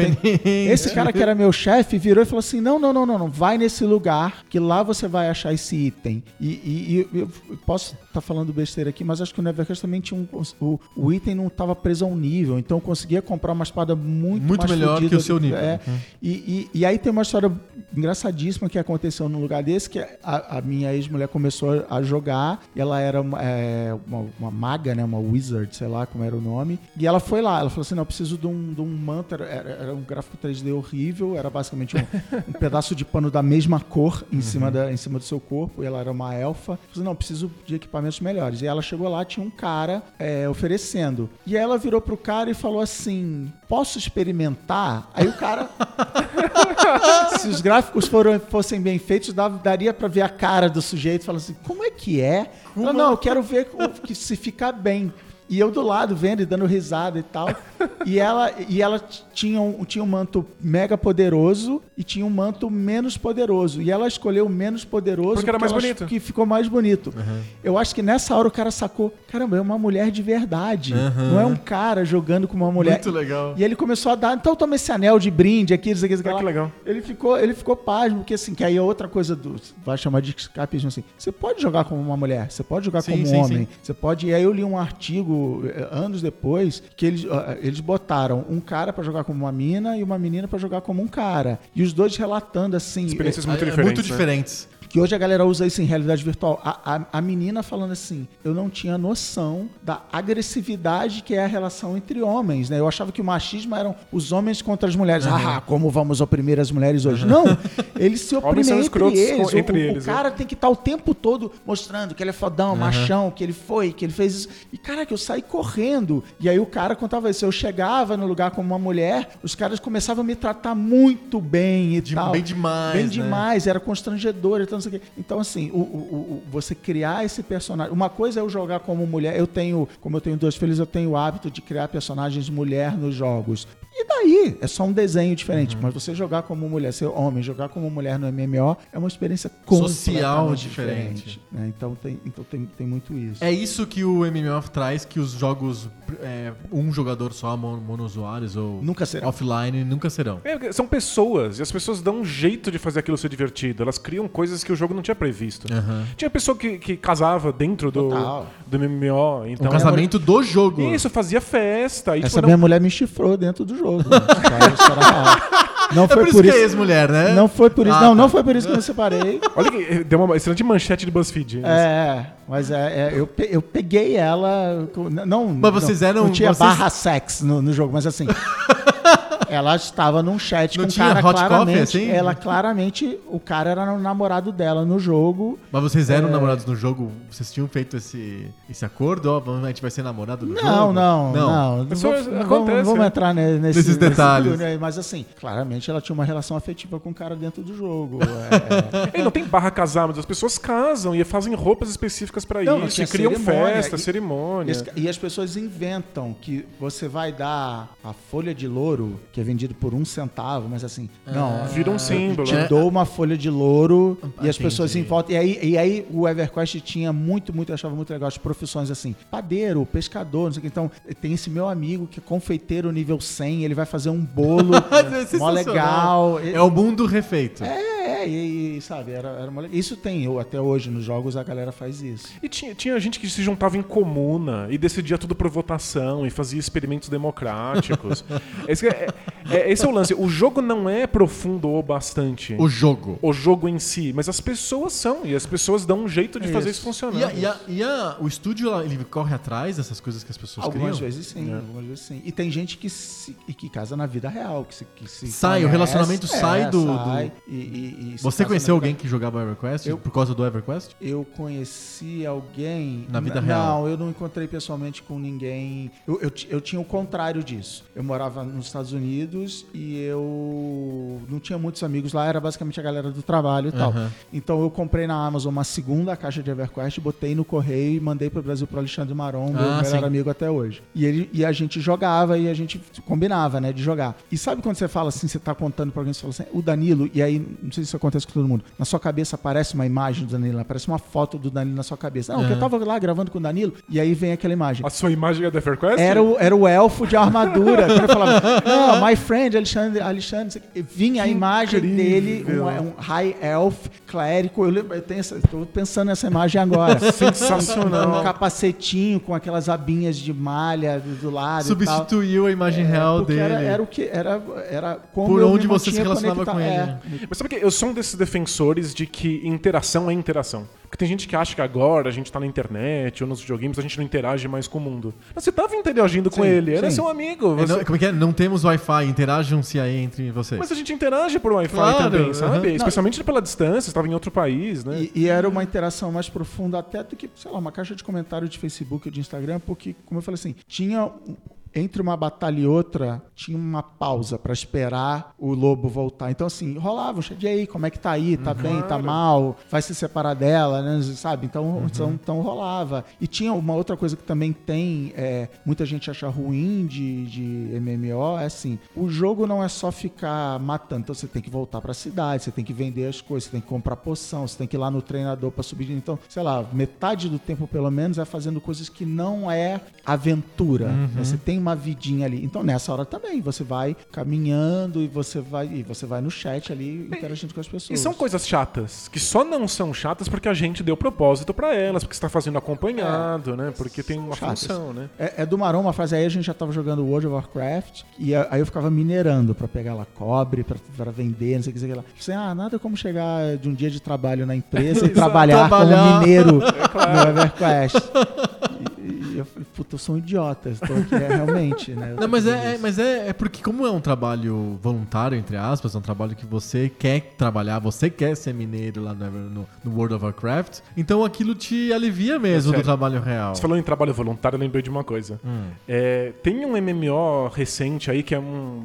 Infelizmente vai me faltar o nome, tá? Nos links do post. Links do post. Que é pros. Adoro quando você coloca os links do post, porque quem faz sou eu. É você que vai ter que procurar isso. Se Te vira. vira. É um MMO de tiro em terceira pessoa pros consoles modernos aí, pro Play 4, pro, pro, pro Xbox. É, e você entra em zonas comuns pra dar tiro uns nos outros, mas tem algumas missões, pode fazer grupos, etc.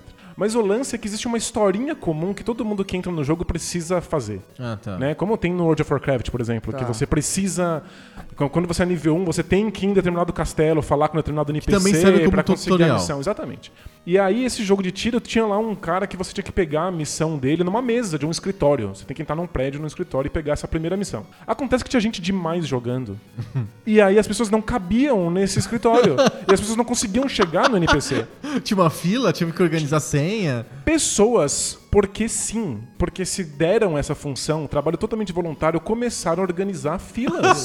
Ah, genial. Então a pessoa fica lá falando, usando lá o balãozinho de fala, fala assim: gente, sei, fica atrás, você é o centésimo, por favor, se organiza. Olha, Sim. saia pela direita, entre pela esquerda. Eu É lembro isso. desse jogo. É isso. É de uns dois, três anos atrás. É, é trabalho voluntário de Sim. fato, porque no fundo tudo que a gente quer é ter uma função. Uma- a gente, um propósito. a gente é quer o ter um motivo, é só isso. E aí você falou isso de fila, de porta, muita gente me lembrou que, que, que, que eu acho legal, que, que é o, o grande tema recorrente do Poco Pixel, é você joga um jogo hoje e você não entende porque as coisas são do- desse jeito, só que como quem joga jogo antigo entende. Exato. Então, por exemplo, uma coisa que é- existe em jogos online ou offline, que é assim, no, no Horizon Zero Dawn, eu deitava e rolava em cima disso, que é assim, tem o, o monstro lá, que eu tenho que matar. E você vai andando e você repara que o monstro ele tem uma parede invisível, ele não passa daquele ponto. Então o que, que eu ficava? Eu ficava com o meu arco e flecha atrás dessa linha imaginária, dando flechada no monstro e, e matava ele. Está protegido por uma barreira invisível. O que que acontecia na EverQuest? Você tava lá nas minas de carvão de não sei quem, sei que lá, matando gnolls. Hum. É- é- é- essa, essa mina que eu não vou lembrar, infelizmente, River Paul, se eu não me, se eu não me engano. É, acontecia muito isso. Era uma, era uma mina muito assim, corredores, subia, descia, era, era quase um labirinto mega intrincado. E o que, que acontecia? Você, você dava um golpe num bicho, ele vinha atrás de você, ele, ele reagia. Aí o que, que você fazia? Você saía correndo. Você resolvia sair correndo. Ele vinha atrás de você.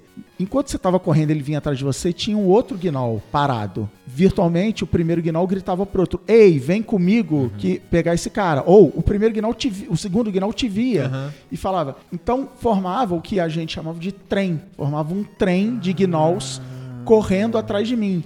E aí você tinha, era etiqueta, você gritava no chat, trem indo para a porta sul. Porque o Evercast tinha uma outra, um outro negócio de design que ele tinha esse conceito de zonas. E quando você atravessava o, o portal de uma zona para outra, tinha uma tela de carregamento. E os monstros não atravessavam para outro lado, só as pessoas. Então o que, que você tinha que fazer? Você tinha que correr para a porta mais próxima onde você estava. Quem estava no caminho tinha que sair, da- tinha que correr também. Sim. E ficava todo mundo lá do outro lado, puto com você, porra! Porque você, Você fez um puxou. trem, é. E, e aí ficava assim, ah, e aí? tua. E, e os gnolls ficavam parados na porta da, da, da, da mina, lá, você não via. Então ficava assim, vai lá, vai lá ver se, se já saiu. Então alguém com um computador rápido e com uma conexão boa atravessava, olhava e voltava. Não, ainda estão lá. Esse é muito E ficava engraçado. 10 minutos parados. Então, então os desenvolvedores, não só do EverQuest como de outros jogos, precisaram desenvolver esses jogos. É por isso que num jogo você não. O, o, o, o monstro não te segue infinitamente, né? Uhum. Ou o guarda fica assim, acho que foi só o vento, tudo bem. Senão ia travar o jogo, o jogo ia ficar É, impossível de, de- de você avançar. Coisa né? que a gente não descobre né, quando você programa, né? Você É, descobre o na game prática. designer não pensou Isso. nisso. O Game Design não faz a menor ideia. Mas por outro lado, o que você falou, as pessoas arrumam jeitos de se organizar e, e- resolver isso. E jogos como tipo World of Warcraft. Que é de não- 2004. Não tem mais isso. É, Você não sente a passagem de, um- de- só em, em instâncias específicas. Mas assim, é- é uma, das, uma das ondas que eles tiraram em 2004 é não tem mais loading screens, é tudo automático e tal. Fluido. E cara, se, se a gente vai entrar no World of Warcraft, quando tá no nosso. Na verdade, ele tá um pouquinho fora do nosso limite temporal, né? Então a gente Porque vai só A gente vai até 2003. Só no vai- nosso limite. deixar Tá aí. um pouquinho, mas a gente tem que falar do World of Warcraft. É, não tem não como. tem como você fazer um episódio sobre MMO e não falar do World of Warcraft. Quando saiu o trailer, eu, eu, eu não era um grande jogador de Warcraft 3, nem nada. Eu joguei e tal, eu conhecia a mitologia. Eu, também, eu também não. Nunca fui um cara muito colado em, no Warcraft. Eu, eu tava no StarCraft. É, gente- nós estávamos já- no StarCraft. E você principalmente. É, eu tava no, no crack do StarCraft. É. E ali em 2002, que é quando se passa a história aqui, quando saiu o trailer, eu ainda tava forte no, no, no EverQuest. Tava, tava saindo do EverQuest, já tava começando a ficar desiludido com o EverQuest. eu tava no Neverwinter Nights, que você falou, que aí era eu e mais quatro amigos jogando, a gente baixava aventura, não era MMO, mas era Aham. RPG online. Então a gente baixava mapas de de D&D, vai e jogava Sim, online jogava pelo, pelo Skype, ou sei lá o que que é. Uhum. A gente ligava o microfonezinho e ficava conversando. Não tinha Discord, né? É, sei lá, tipo isso. Que é muito mais próximo de um RPG de fato, né? De um RPG de mesa. assim. Isso, isso. E, e, cara, e esse é o trailer. Vem aí. E o trailer não mostrava nada do jogo, né? Vem aí Teaserzão. o, em- o EverQuest do Warcraft. Cara, eu parecia uma criança. eu Assim. não Eu joguei o beta, eu joguei, eu tava lá no primeiro dia, tal, assim, e, e- e realmente, usando o jargão, foi um salto quântico, assim, na qualidade gráfica, no storytelling, aí tinha quests, aí você tinha, cara, o, o, o World of Warcraft, assim, as Tinha uma história melhores- complexa acontecendo no fundo, né? já, já tinha um, um mundo, né? Então, e os caras se, se deram ao trabalho de criar, cara, uma puta de uma história. Um, um- cara, era incrível. E, e aí já se preocupando com coisas tipo: esse servidor não tem PVP, esse servidor é um servidor de role. O EverQuest também. Explica pro pessoal o que é PVP. PVP player versus player, que a gente contou da história, mata o, o. Te mata e pega tudo que você tem. Sim. Tinha- aí tinha as facções, você escolhe qual facção você é. Cara, era, era sensacional. E as melhores memórias que eu tenho de MMO. Eu tenho, eu tenho memórias muito boas de EverQuest. EverQuest é o meu, é o meu MMO Favorito. o primeiro do coração, meu primeiro amor. Mas as melhores memórias que eu tenho de, de, de, de momentos divertidos são de EverQuest, são de World of Warcraft. Porém, World of Warcraft, pra mim, ele já entra no mundo muito de pegar na mão É. do. E é por isso que ele é popular. Ele é muito mais controlado, De, né? de pegar na mão do jogador e falar assim: não, tudo bem, eu vou facilitar a sua vida, eu vou. é, é, então, assim, eu não tenho histórias épicas de World of Warcraft. As histórias que eu tenho de World of Warcraft, assim, eu tinha aquele grupo de amigos que tinha aquele horário certo na semana pra Pra jogar, jogar. e a gente ficava no Skype, então ficava falando merda, falava do futebol, falava disso, falava daquilo. Então eu, eu, eu sinto. O MMO que eu sinto saudade, que toda hora, toda BlizzCon, acabou de ter a BlizzCon, toda BlizzCon eu falo assim, eu vou voltar. Aí eu vou lá abaixo, às vezes assino e tal. É, é, é o, é o World of Warcraft. Mas no Evercraft eu tenho histórias épicas de, de coisas erradas e de grandes vitórias e tal, porque era um jogo muito mais difícil da- da- de, de a gente jogar, né? É muito mais tenso, né? Você, você é punido por, por fazer uma coisa errada. É, né? mas cara, o World of Warcraft é, é, é, é maravilhoso, tá aí até hoje, saiu mais uma expansão agora esse ano, e, os cara, e, e o World of Warcraft, ele foi o que levou mais longe o negócio de mudar o mundo. Então teve as três anos atrás, sei lá, um- uma expansão. Toda expansão era assim, um novo planeta, uma nova lua, uma nova ilha surgiu tal. Aí teve o Cataclisma, que assim, chegou o dragãozão lá, destruiu a porra toda e mudou o mundo. Tipo, sabe aquele lago? Aquele lago mais. no final ele tinha uma represa, né? O dragão destruiu a represa, o lago virou um pântano. Só que aí essa represa inundou um outro negócio que agora ele é um lago e não sei o quê. E, e essa cidade ela pegou fogo. Aí agora tem o- essa expansão. o- o- os caras queimaram a árvore da vida lá dos elfos. Então, assim, é uma história que avança. Tanto que agora a grande promessa do World of Warcraft é o World of Warcraft Classic. Ele vai pro- voltar. re- re- reiniciar. Ele digamos assim. reiniciar para 2004, você vai voltar no tempo e, e sei lá, mas também não vai ser igual porque eles melhoraram coisas na interface, na mecânica do jogo tal que em 2004 tem vários vídeos no YouTube assim. Vocês estão com saudade de 2004, mas era uma merda. Era olha uma só, merda. deixa eu te mostrar. É, então, cara, eu, eu, eu fico toda hora assim, eu vou voltar, eu vou voltar. A gente tem voltar. energia hoje pra um MMO? Nós. Cara, então, a, a, a, a minha, a minha grande história triste de World of Warcraft, que obviamente a culpa não é do World of Warcraft, foi assim: no meio de 2008 ao meio de 2009, a minha família morava em São Paulo, morava no Rio e eu vim trabalhar em São Paulo. Eu voltava todo fim de semana pro Rio. E, e eu vim, eu falei assim: bom, agora eu não vou ter família, não vou ter horário, não vou ter você, eu e meu computador. Eu vou escrever aquele romance policial de detetive que eu sempre sonhei, eu vou criar uma empresa, eu vou fazer isso. Eu fiquei jogando World of Warcraft. Foi legal? Foi legal. De novo, eu fiz amigos, eu tenho histórias, foi divertido e tal, eu tenho boas lembranças. Mas eu brinco que ele, é o- ele era o sifão de vida, assim.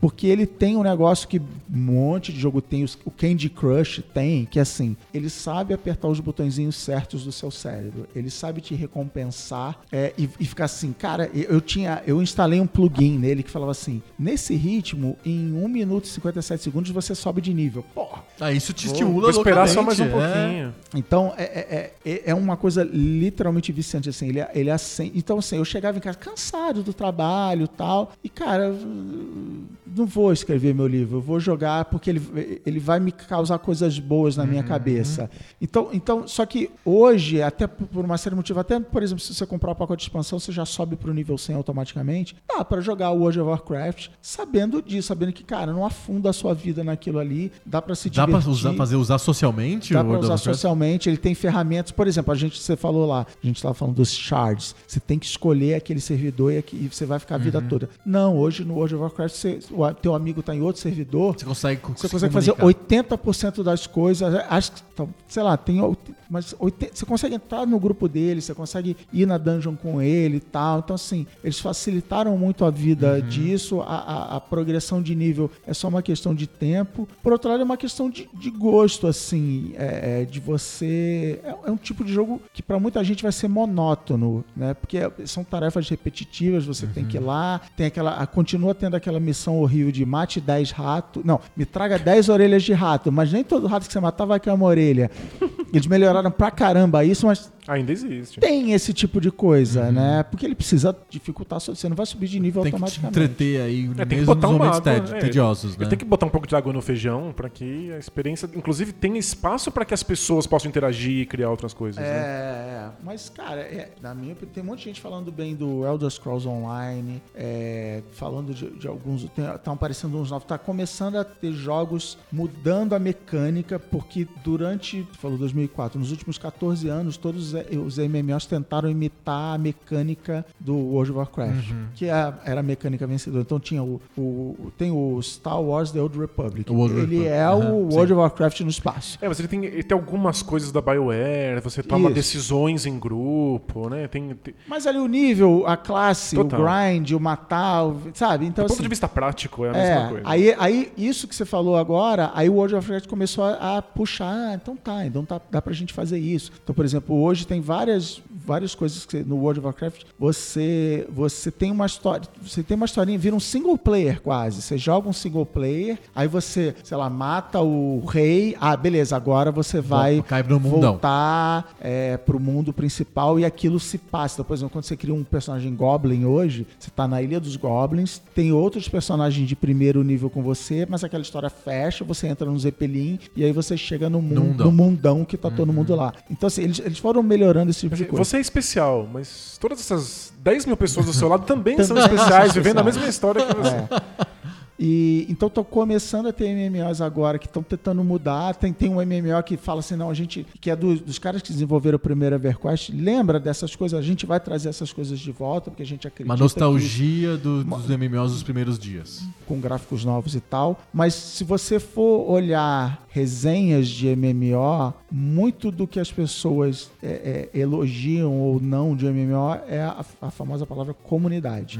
então dizem claro. que o Elder Scrolls Online, eu até peguei uma, e o Elder Scrolls Online é aquele modelo que vocês falaram. Você compra um, você tem direito a jogar. Aí você Toda precisa- hora lança alguma coisa. se você pagar mensalidade, você ganha tipo uma mesada do jogo, você sobe de nível mais rápido. Você... Mas se você é um jogador como eu, que você vai jogar Pouco, uma né? vez por mês, beleza, cara. Eu peguei numa promoção da Steam, de vez em quando eu Uhum. entro lá, relaxo e jogo. Mas a galera fala assim: é a melhor comunidade que tem hoje. Não sei, não, não tenho capacidade de dizer isso. Uhum. Mas as pessoas se ajudam, as pessoas fazem essas coisas, festa do não sei o quê, encontro da As coisas fogueira. acontecem sem o- a, a desenvolvedora, o estúdio ficar estimulando, criando os É, eventos. né? Exato. A comunidade Então- se, se vira sozinha. E como eu sou um fã de Elder Scrolls, como eu né, conheço o mundinho, joguei Morrowind, Uhum. joguei. É, é- é legal você ver os lugares, você visitar e ele- eles passando passado. Então, ah, era assim antes e tal. É, então, eu, eu jogo pouquíssimo hoje, eu tô mais de PlayStation, mas vai, é o meu. É, é o, é o MMO o que teu- tá instalado no meu computador. É o teu MMO, digamos É. assim. Mas Agora, você tem, por exemplo, o Ark, tá até fim de semana grátis na, na, na Steam. Ele já tem um. Porque aí aconteceu uma, uma outra coisa que tá fora da janela de tempo do Poco Pixels, aconteceu o Minecraft. Uhum, sim. Que na minha cabeça ele é um MMO, É verdade. mas ele influenciou os MMOs. Então o crafting. Criar hoje, coisas, juntar. então o. Ark, assim, você constrói sua casinha. Você pega o, o junco, o bambu, não sei o que, você, Uhum. você, seu- sua pedrinha, constrói o martelo, com o martelo você constrói sua casa, e aí vem um cara e assalta a sua casa, vem um dinossauro e atropela a sua casa, sabe? Então, assim, é- é- hoje a nova geração de MMOs É influenciada o- pelo Minecraft. É, é o craft que, que tá na parada. E acho que o Minecraft é um bom exemplo de como, a princípio, né, no começo do Minecraft, por conceito, não tem nada acontecendo. É, tá tudo na mão dos É jogadores. isso que você falou. Os jogadores vão fazer esse mundo persistente ter sentido, ter propósito. né?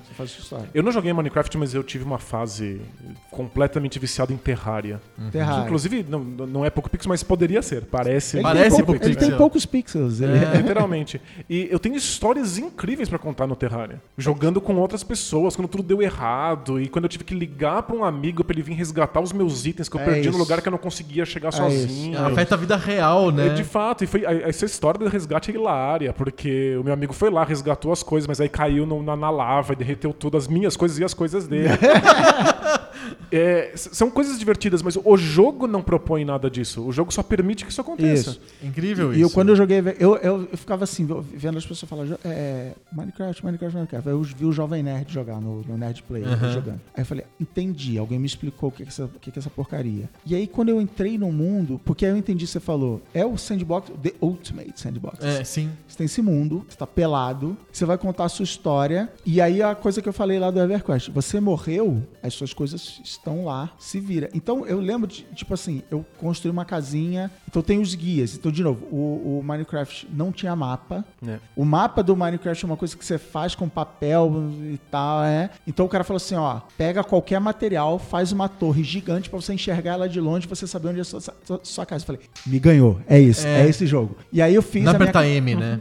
é isso, não é aperta M. Aí eu fiz a minha casinha. Aí eu descobri que tinha um lugar razoavelmente perto, que tinha muitos porcos que eu podia matar pra fazer comida e couro, não sei o que, não sei o que lá. Então eu fui construindo uma estradinha. A minha diversão era, eu vou construir a, estra- a estradinha. Cara, qual é a graça disso? Nenhuma, mas pra mim, eu, eu- eu jogava com um sorriso no rosto, assim.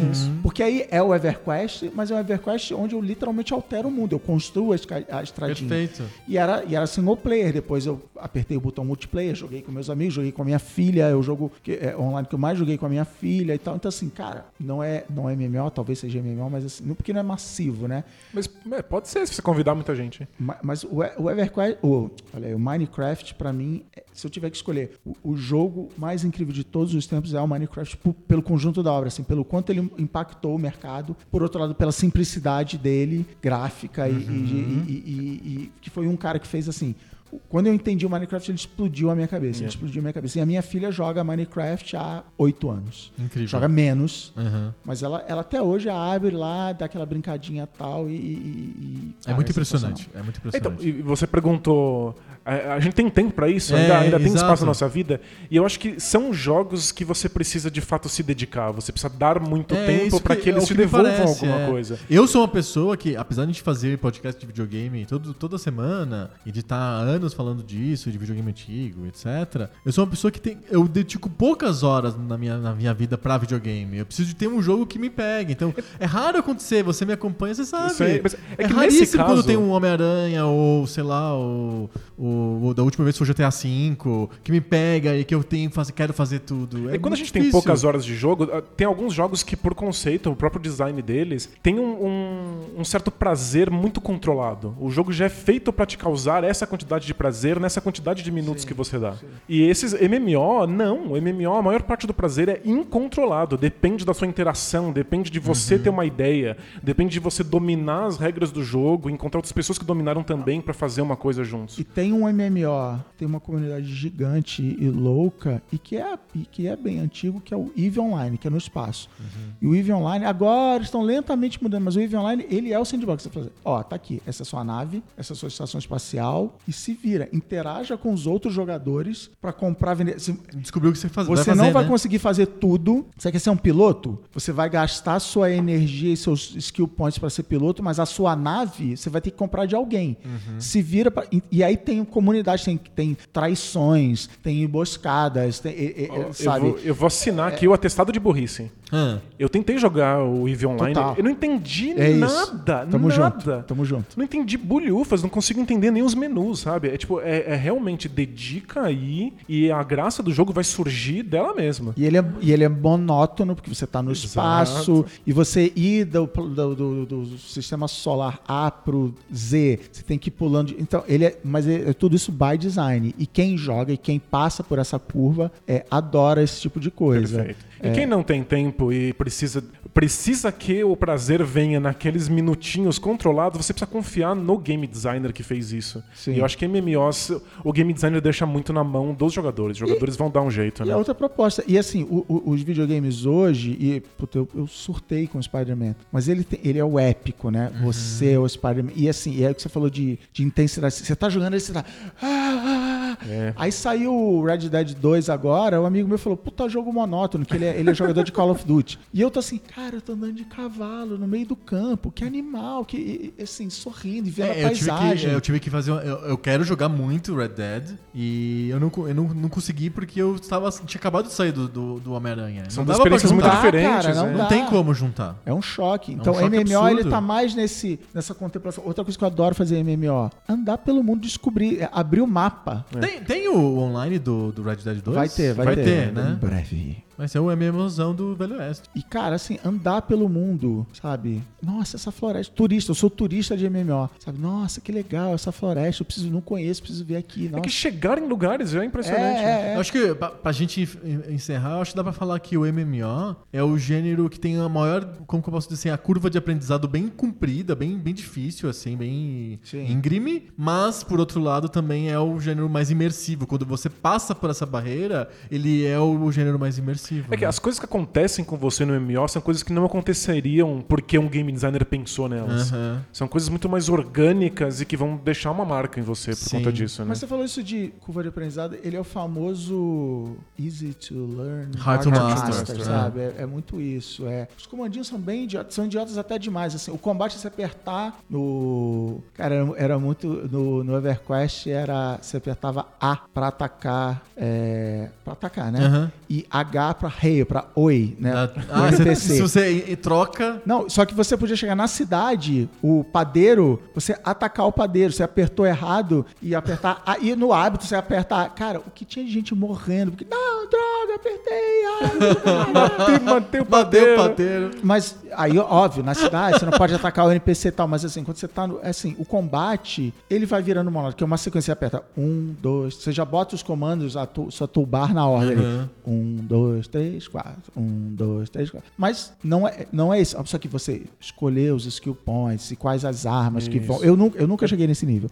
Aliás, eu nunca cheguei no último nível de nenhum personagem meu do World of Warcraft. E olha que eu já joguei muito World of Warcraft. Mas aí eu ia criar outro personagem. A minha diversão também era essa. Mas é assim, é você. Ah, não, eu preciso desse, desse kit de armadura porque ele melhora a minha, o meu fogo de não sei o que, não sei o que lá. E aí é uma outra categoria de jogos que eu adoro, que é jogo que precisa ter wiki. O Terraria é um. É, total. Né? Total. MMO tem que ter wiki, tá, galera? Então, assim, eu adoro. Aí, Não, ah, vou ver aqui como é que é e tal. Então é o Hard to Master. Mas, cara, pra você começar a jogar, você começa a jogar hoje. Tem a, É, a- eu, acho que, eu acho que eu me, eu me expressei mal, assim, no sentido de não tem uma curva de aprendizado, mas é uma curva de, sei lá, ele tem que ter alguma coisa que não é tão simples de, de todo mundo pegar. É, é. Sei lá, o Mario, sei lá, é, É, o- meio óbvio, assim, as pessoas acham divertido no primeiro segundo. O jogo não- Um jogo como esse, a pessoa acha divertido no vigésima hora. É, o jogo não te conta o que nele tem de divertido bom. ou de, de interessante ou de apaixonante. Vai acontecer e em geral vai acontecer com muito tempo. Não, e tem, e, e tem uma expressão que eu odeio e discordo, que é o endgame, mas tem muito jogador de MMO que fala assim: o jogo só começa quando você chega no último nível. Porque aí começam as raids, começam as grandes jornadas. Você, Uhum. aí, sim, aí você vai matar o super dragão, você não consegue fazer sozinho. É que isso, o, o cara que tá no último nível nem sequer faz as mesmas coisas que eu no Isso, primeiro nível. É isso. O É jogo outro é jogo. o jogo não se ele, é. apresenta logo O, de cara. o jogo, é isso que eu quis dizer. o jogo muda. O jogo muda. Eu nunca cheguei nesse nível e, e- e eu falo que eu discordo assim, eu me divirto jogando do, do nível 1 Do ao zero. nível 100, Uhum. entendeu? É, é- mas os caras falam isso, é outro jogo, você não tá entendendo. Agora é que começa Mas o não é jogo. tão simples assim. Por isso que eu nunca peguei, assim, eu sou um cara meio impermeável a, a- a jogo, assim. É mais difícil, assim, é. Eu jogo muito, mas pra poder jogar muito, eu preciso me controlar com MMOs, por exemplo. Então eu tenho um É, mas você comprometimento. sabe que você você vai fundar no É, vício, né? Eu jo- joguei World of Warcraft até o nível 20. Foi um comprometimento que eu fiz comigo antes de começar o jogo. Ah, é? isso eu falei, eu vou até o level 20. Tipo, eu vou no cassino e eu vou gastar 50 Eu só vou jogar as slot machines Que aliás é o melhor jeito de ir no cassino. Porque... com dinheiro contado. É, É, você, tá pagando para se divertir. Isso. Você não vai gastar dinheiro a mais do que você previu. Como se fosse o ingresso do cinema, né? Você sabe quanto eu, custa. eu jogo. MMO com essa ideia. Eu quero experimentar o mundo, eu quero sentir as coisas, mas eu também quero experimentar outros jogos. E eu sei que são se jogos totalizantes. Se você realmente é pego por isso, você não quer ir para outras coisas, né? Aquilo, te, aquilo dá conta, né? O, eu conheço muita, mu- a maioria das pessoas que eu conheço que jogam, é, principalmente World of Warcraft, só jogam World of Warcraft. É, então. Então o cara, outro dia, um amigo desse me zoou. Ele falou assim: Ah, e aí, zerou o Spider-Man? Zerei. O World of Warcraft você não zera. É, mas você eu só joga aquilo, jogando- né? jogando pra. É, eu falei, não, mas eu gosto, agora eu vou jogar Red Dead. Isso, eu quero, eu quero fechar outras coisas, É, né? Eu quero é. experimentar tudo. né? Mas é uma dedicação, é uma dedicação. Vira um né? hobby, é que nem o cara falar assim, não, eu, sei lá, eu construo... carros antigos, né? Isso, Exatamente, exato. é. É, é, é exatamente Eu isso. faço dança de salão, assim, né? A gente Não, faz e- podcast. E o cara, esse mesmo cara, saiu a, a- saiu a expansão do World of Warcraft, ele tirou férias. Ele falou assim: tirei uma semana de férias. É tipo, eu conhe- eu conheci muita gente que tira férias na Copa do Mundo. Opa, aí sim, aí tá falando. É, mas é mais, é mais ou Eu, menos eu isso. fiz melhor do que isso, eu me demiti na Copa do Mundo. Opa, Olha, para- isso é profissional. O cara perguntou, mas por que Copa do Copa Mundo? do Copa do Mundo. Você não gosta do trabalho? Não, eu gosto de Copa do Mundo. Vamos pro Telecat? Bora lá.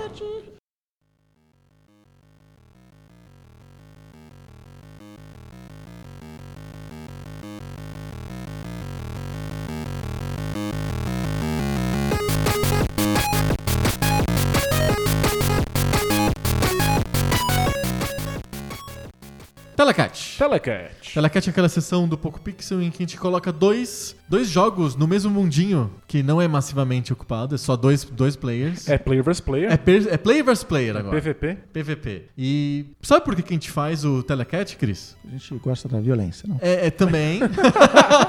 A gente gosta de porrada. É, o negócio é porradaria, mas é- isso aqui é jabá. Isso aqui é o jabá dos livros do Poco Pixel. Olha aí. Ah, na verdade, os 200 jogos que estão aqui nesses Não, dois Jabá, é de papel. native content. E Olha, vou, vou usar isso pra ver. Native Content. Esses 200 jogos que estão aqui nesses papeizinhos são os jogos que a gente vai escrutinar nos dois livros que o Poco Pixel vai lançar aí provavelmente no ano que vem. Aí sim. A gente tá Pô, prometendo desde janeiro É esses isso, livros. cara. Sempre pro ano que vem. Tá em novembro, hein, cara? Olha aí. É, pois é, a gente tá há meses falando desses livros. Esses livros vão contar a história dos videogames até 2000, usando 200 jogos previamente escolhidos como desculpas. Que são basicamente isso. São Boa. desculpas pra, Pra gente, gente contar a história. a história dos videogames. São 200 100 no primeiro livro, mais 100 jogos no segundo livro. Esses 200 jogos estão aqui nos montinhos do Telecat. Que você pode atestar que são de fato montinhos de papel, né? Ó, e tá vendo? Temos uma testemunha aqui. Tá na minha frente. Hoje os, os auditores independentes da PricewaterhouseCoopers não vieram,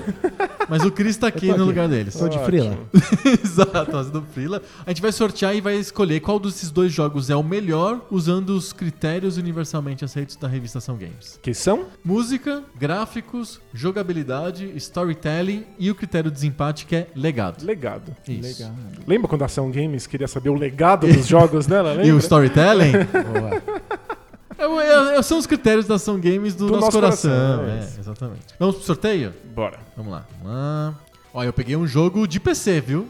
Pra combinar com o tema de MMO do- da nossa primeira parte, eu peguei um jogo de PC. Jogou as cartinhas pro alto. O meu é um jogo de Nintendinho. Nintendinho? PC contra Nintendinho? Boa. O meu jogo é Quake. Quake, caramba. É, o meu é só um dos melhores jogos e certamente um dos mais influentes de todos os tempos. Eu tenho The Legend of Zelda do Pô, Nintendinho. sério? e combina Beleza. com a tua camiseta? Até É o próximo. verdade, Eu tô com a camiseta do Zelda aqui. Até o próximo programa, beleza? Ganhou The Legend of Zelda, vamos lá. Bom, acho que pre- precisa apresentar os jogos. A gente costuma apresentar os jogos que a gente sorteia. Acho que nenhum dos dois jogos precisa de apresentação. É Quake, é Quake, pô. E Legend of Zelda é Legend of Qual, Zelda. qual é o gênero do Quake? É o gênero Quake. O gênero Quake. Isso. É, é basicamente isso. Quake é um dos jogos de PC mais importantes de todos os tempos. Um dos jogos de videogame at large mais importantes de todos os tempos. Ele foi o primeiro grande FPS 3D mesmo, poligonal, que, faz, que fez sucesso. O- os outros eram 3D roubado, né? É, eles eram raster, Roubado. né? Eles eram... É cheat. É, eles eram o que o pessoal chama no, no Super Nintendo chamava Mode 7 e no PC chama Raster Graphics, né? Ele, ele finge que é um ambiente 3D. Ele bota objetos 2D num, num um plano, plano 3D. 3D, É. exato. E é, tudo é como se fosse. Os personagens são como se fossem coisas de papelão É. que se movem na tua direção e ficam cada vez mais perto, mas não é 3D mesmo. O Quake não. O Quake, ao contrário do Doom, ao contrário do Wolfenstein, etc., ele, ele se passa no mundo 3D mesmo, com a jogabilidade de tiro em primeira pessoa, que dá pra dizer que foi suplantada só agora com o gênero do Homem de Costas, mas até, até então era, era o grande vide- gênero de Era videogame, era, é. era FPS, né? Padrão de mercado. Era o padrão de mercado era FPS. Você quer ganhar muito dinheiro com videogame? Você faz ou jogo de esporte ou FPS. E é engraçado que o Homem de Costas, parte da motivação de vermos o, o, o hominho e a mulherzinha de costas é pra vender roupinha, né? Isso é que é o mais legal, mas beleza. É, é, o é- é o programa. jogo- é- é porque FPS não dá pra você vestir, né, o personagem. Você, olha, você botou uma roupa muito legal. É, e daí? E daí? Não tô vendo. É, até porque nessa época você não conseguia olhar pra baixo e ver seu corpo. O Seu que pé. a gente até vê agora em alguns jogos de primeira pessoa modernos. É, a única época chance não, era que uma você câmera tinha... voadora. É, a única chance que você tinha de ver você mesmo era o espelho do Duke Nukem, né? É. É, é verdade. Quando o Duke Nukem ia no banheiro e se via no espelho, você conseguia ver o seu personagem. E que na verdade é uma outra sala com um outro É, é personagem. muito legal, igual, porque é. como não é 3D de verdade, eles simplesmente faziam um cenário, é, um outro cenário com as posições invertidas. e era como se fosse uma sala gigante. É, esse Aqui- es- espelho e o não é fácil de fazer. É, exato, espelho sempre foi complicado. E o Quake é um, do- do- que- um dos que inauguram o gênero de. De FPS 3D. hein? É, mas é multiplayer também, né? É, multiplayer. É, porque eu tinha uma, uma campanha do Quake que pouca gente deu muito, muita atenção, assim, pra isso. O lance do Quake, o barato do Quake, era você jogar online. O Quake Arena e o Capture the Flag tag, todas as modalidades de jogos online que você nasceram no, no Quake. Olha, cara, nasceram no Quake. nasceram no Quake, que nasceram no Quake, era impressionante. Deu todo o, o paradigma da, da- de Eu como seriam os conheci jogos multiplayer muitas pessoas que o único videogame que elas jogavam na vida era Quake. Olha aí. E era o Quake online. As pessoas só se preocupavam com o jogo, com a modalidade online do Quake, que nem sabiam que tinha uma campanha que se podia jogar. E o Quake, ele tá na, ele não era o único, nem provavelmente não foi o, o- o precursor das que Ah, é sim. você pegar seu PCzão, botar na mala do carro, Botar embaixo do braço, no E sovaco. PCzão é PCzão mesmo. é, um monitor negócio de tubo, gigante. monitor de, o PC era o de menos, o monitor de tubo, você levar pra casa do Que amigo, pesava. Pesava aquilo. ficar duas horas tentando fazer uma rede interna Que funcionar. nunca era tão fácil. cabo, eu tentei fazer que- com que cabo serial, difícil? com não sei o que. É. Era difícil, porque na- nada é Gente, fácil deveria assim. ser tão simples. Era só Não. enfiar uns cabos. Era mais fácil fazer o- os dois Game Boy funcionar. no- Eu, já contei- eu não me lembro se eu contei isso num Poco Pixel ou se eu contei isso num conteúdo extra, alguma coisa assim. Aliás, se você quer escutar conteúdo extra, é no apoia.se barra Poco Aí, Pixel. Isso é jabá. Quer dizer, Jabá- não, não é jabá. não Suave. jabá. Um Foi um jabá jabá suave. suave, momento jabá suave. É, o- eu trabalhei num provedor de internet por três anos e eu- ele tinha uma sala de cursos. Que a gente dava Porra, cursos. cara. Curso de HTML, curso de banco de dados. Ou seja, um monte de computador ligado um no outro. né? Claro que aquilo virava uma lã absurda quando não tinha o curso, né? Então o pessoal ia pra sala do lado, que o cara alugou, era o escritório do conjunto do lado, e rolava o Quake, assim, tipo, absurdo. E era Quake. Era Quake. E eu não curtia tanto, assim. Eu jogava, mas não curtia tanto. Aí eu tentei ca- catequizar as pessoas pra gente migrar do Quake pro StarCraft, que era o que eu Ah. gostava. Você acha que eu consegui fazer as pessoas saírem do Quake? Imagina, StarCraft tem uma curva de aprendizado Gigante. gigantesca. O Quake, os caras sabiam, já estavam super craques. tira. E o, eu tenho uma história muito parecida com a sua que eu trabalhava na, do- na- falei que eu trabalhei na IBM. Aham, Eu trabalhava na- no departamento da IBM que atendia escolas de primeiro e segundo grau. aham. E a gente vendia o quê? Laboratório de informática. Perfeito. E a gente tinha um laboratório de informática lá dentro Modelo, da IBM. digamos Na verdade, é laboratório de Quake, né? É. E aí- laboratório de Quake. Acontecia tudo isso que você falou, a gente ficava jogando isso aqui, isso aqui lá. Eu não lembro qual era o jogo, mas era, era nessa época. E aí chegou uma das chefes lá, uma das professoras chefes aqui, e viu a galera jogando. E no- nesse jogo, o, o control, sei lá, era, era um tiro, era dar tiro, não lembro o que, que era. Então o cara ficou dando, tentando dar control alt del E só dava e dava tiro. E ele olhando pra cara dela, ela olhando pra cara dele, ele plá, plá, aquele barulho de teclado, plá, plá. E aí o cara que tava sentado do lado dele apertou o botão de desligar e desligou. Ele, oi, tudo bem? O que, que a senhora deseja? É, mas é isso, né? Quake é, é um grande clássico aí da, da história dos videogames e tudo a ver com esse mundo de PC e de internet. E, e é o que a gente Quake falou hoje na primeira fase do tinha programa. também não foi não inventou isso o Doom já tinha isso mas assim você fazia os seus mapas Sim, os What's. e você fazia tinha até como modificar né e, e eu vi uma entrevista já, já bem antiga do Kevin Systrom um dos fundadores do Instagram Do Instagram. e o cara falando, como você entrou na informática, como você entrou na tecnologia? Ele falou, programando o Quake, fazendo. Eu tive que aprender código para mexer no meu Quake, para modificar o meu Quake. E, e todos os meus amigos eram isso. A gente virou programador, eu, eu, eu inventei o Instagram, porque lá atrás, por causa do Quake, eu tive que aprender a programar. Não porque eu queria fazer uma startup, porque eu queria um joguinho mais Um legal. jogo mais legal. Existe uma cena, porque a gente tem mecenas, inclusive, que fazem parte dela, de pessoas que até hoje fazem esses WADs de de Quake, não sei, mas de Doom e de Duke Nukem. Até hoje. Tem gente É que isso. faz, né? Que faz os mapas e troca entre si os Tem mapas. de de. San Andreas e tem de. Ah, é sim. isso aí. É. Ah, da mods desses jogos dos primeiros GTAs É. tem um monte. Acho que o- o Half-Life foi o primeiro a dar as ferramentas pra que você fizesse sem ter que aprender código. Mas o pessoal dava um jeito no Dava um Quake. Se jeito. virava. É, se só aprendia. E o Legend of Zelda? Tem alguma coisa a ver com MMO? Porque eu acho que ele é, ele é a primeira visão gráfica de um mundo gigantesco em que você não sabe o que está acontecendo. Então esse é um telecast temático? É isso que você está dizendo? A gente deu um jeito. Não é, mas. Não é, mas a gente fez ser. É porque o The Legend of Zelda é um, um caso emblemático de game design que não te pega pela mão em nenhum segundo. Total. Ele não te diz o que você deveria estar fazendo, que item você deveria pegar, onde você deveria usar, não te dá Onde nome você dos tem que o lugares. fim da história. Você não faz a menor ideia do que está acontecendo. E na prática, se você não entrar na primeira caverna e pegar uma espada, Você morre. você morre, você não consegue fazer nada. Aliás, o, o jogo te limita na movimentação basicamente porque os inimigos passam a ser mais fortes do que você dá conta e você começa a morrer. Você tem que você entende que tem achar que outro caminho, é, né? você fala assim, ah, não deveria estar aqui, deveria estar em outro lugar. Né? E É aí você vai orgânico, exper- né? Você vai experimentar. Não é né? que você vai pra um canto e tem uma placa assim do tipo keep out, né? Tipo, não entra aqui. Não, você tenta fazer aí o caminho errado e você se ferra, né?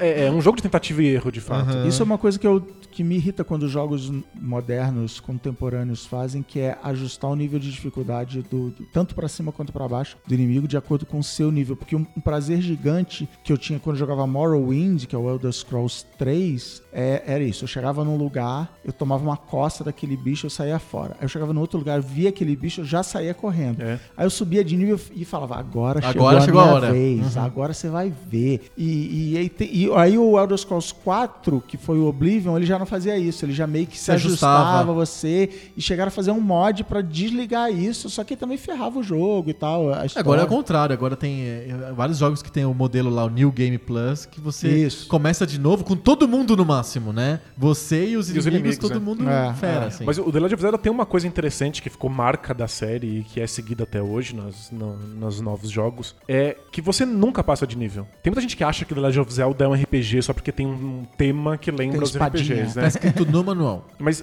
tá no manual, né? É, tá escrito, esse é um RPG e tal. Uma época pré-taxonomia de, de jogos de Sim, não, não videogame, tinha né? Wikipedia. Exato.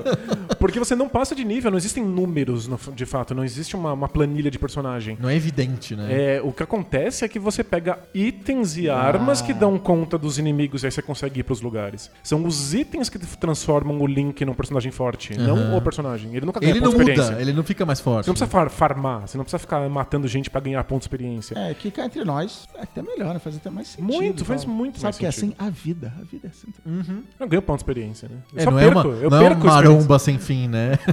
É isso. O que o Link faz é explorar todos os cenários, porque quanto mais eles exploram, maior a chance de ele conseguir um item que permite que ele explore mais. E você tem que descobrir isso na unha. E também é o começo da comunidade Nintendo, né? Uhum. Porque é um jogo de exploração que você tá muito perdido, você precisa da comunidade te dando dicas. As foi pessoas- meio que pensado pra isso, né? Ele é- é- o, o Shigeru Miyamoto queria que as pessoas se unissem pra Trocar dicas. trocar dicas, criar os mapas, dizer quais Comunista. cavernas eles encontraram. Comunistinha, safado. É isso, É, é isso. Esquerdalha.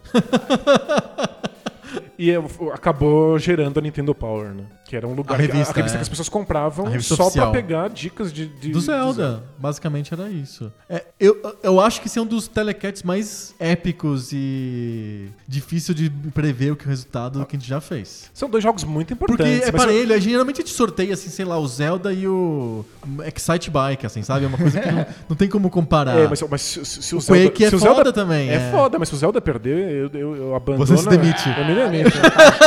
Tá, Você Saiu batendo porta aqui. Dos Vamos lá, bola presa de vamos rádio. lá pro primeiro critério, gráficos. Gráficos.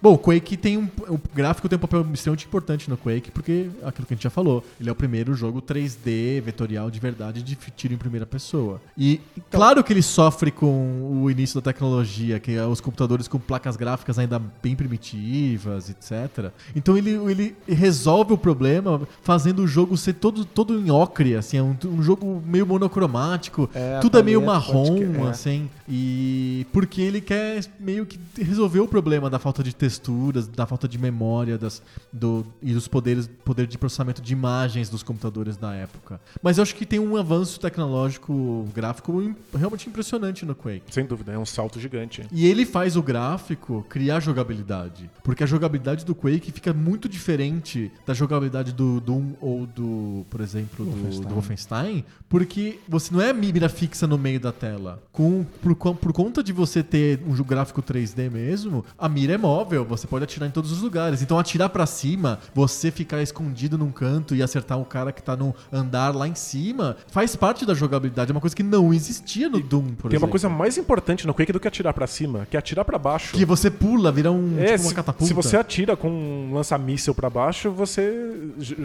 é, alcança lugares do mapa que, você não deveria. obviamente o pessoal da id não tinha previsto Não, ninguém isso. pensou nisso, mas todo mundo e os fazia caras, online. os caras perceberam online e começaram a fazer. Era o, o parkour de lança-míssil. Exato. O Quake Ball era insuportável. Era um monte de gente sapando, assim, sabe? Exatamente. E o mais doido, vocês falam DOS Master Race, a é, um monte de gente, e eu inclusive não tinha mouse nessa época. É verdade, você, você tem que jogar com o mouse o Quake. É... E eu, e eu jogava no teclado e olhar pra cima e pra baixo era o page up, page down. Sim, é um absurdo. é um absurdo. É. Pra É um que, que eu vou ter absurdo. mouse? Eu não tenho Windows. Pra que eu vou ter mouse? Não, não, é. não, O pior é que faz sentido. É, é claro que faz sentido, mas assim, do tipo. O, o Quake meio que ensinou as pessoas, ó, o mouse tem um, um papel pra jogar, você tem É que, que jogar no- com o mouse. No Doom e no Wolfenstein, não não. servia pra né? nada, era pior, inclusive. Ela te atrapalhava, eu tentei jogar É, é, o Wolfenstein com o mouse. Tinha precisão do O-. O teclado é muito mais preciso, você consegue meio que ir suave, pouquinho e tal. O Quake exigia que você aprendesse O- e criou um modelo, a- um mercado de mouse gamer, que tinha uma precisão maior, a E bolinha. o, não sei o coisas. WASD foi inventado pelo Quake? Agora eu não vou lembrar. O quê? O WASD, se eu usar as letras WASD em vez das setinhas. Acho que já tinha em jogos anteriores, Ah, já, tá já. Mas o, o Quake, ele falando de, de, de- de- coisas no teclado, o Quake absorve os truques de teclado do Doom, né, e do Wolfenstein. Ah, você tem os- coisas que você digita no jogo pra No ganhar clip, poder. os negócios. É, exatamente. Mas olha só, é pra votar, como é que é? Porque eu acho que Aí de volta, agora tem número ímpar, aqui tem que construir maioria absoluta. Majority. Os, os gráficos do, do Legend of Zelda são gráficos muito simples. A grande sacada dos gráficos está em criar um mundo grandioso. E os gráficos do Zelda, do Nintendinho, ele, eu- quase diria que ele parece que ele vem de um. Como se, se o Shigeru Miyamoto tivesse, sei lá, uma coleção de 500 elementos gráficos que ele pudesse colocar em todos os jogos dele. Ah, e ele sim. seleciona isso e coloca no Zelda, coloca no Mario, coloca. Mas isso é um Uma- elogio ou é uma crítica? É um elogio, porque cria um mundo Nintendo bem coerente, assim. E eu acho muito fofo estar dentro do mundo do Zelda. Eu gosto dos gráficos. Eu, eu acho fofo. Eu só não acho que tem uma linguagem própria. É uma linguagem meio Nintendo, meio Shigeru Miyamoto, assim. É que eu acho que a, a coisa que mais envelheceu no, no, no Zelda de Nintendinho, porque a gente consegue jogar os outros Zeldas. é, os Zeldas de Game Boy, os Zeldas de Super Nintendo, eles O Link to ainda Past, fazem você sentido. quer um pouco da jogabilidade, É. com gráficos renovados, o Link to the Past Os do Nintendinho, eu acho que eles ainda são, eles são meio pobres, eles carecem de cor, as coisas, os, os cenários são praticamente vazios. Uhum. É, o, o gráfico tem um papel muito mais de indicar o que é uma porta secreta, o que é um inimigo, o que é um puzzle, do que de fato criar uma ambientação. É que eu, eu ia falar, é, a minha opinião, como eu não, não tive Nintendinho,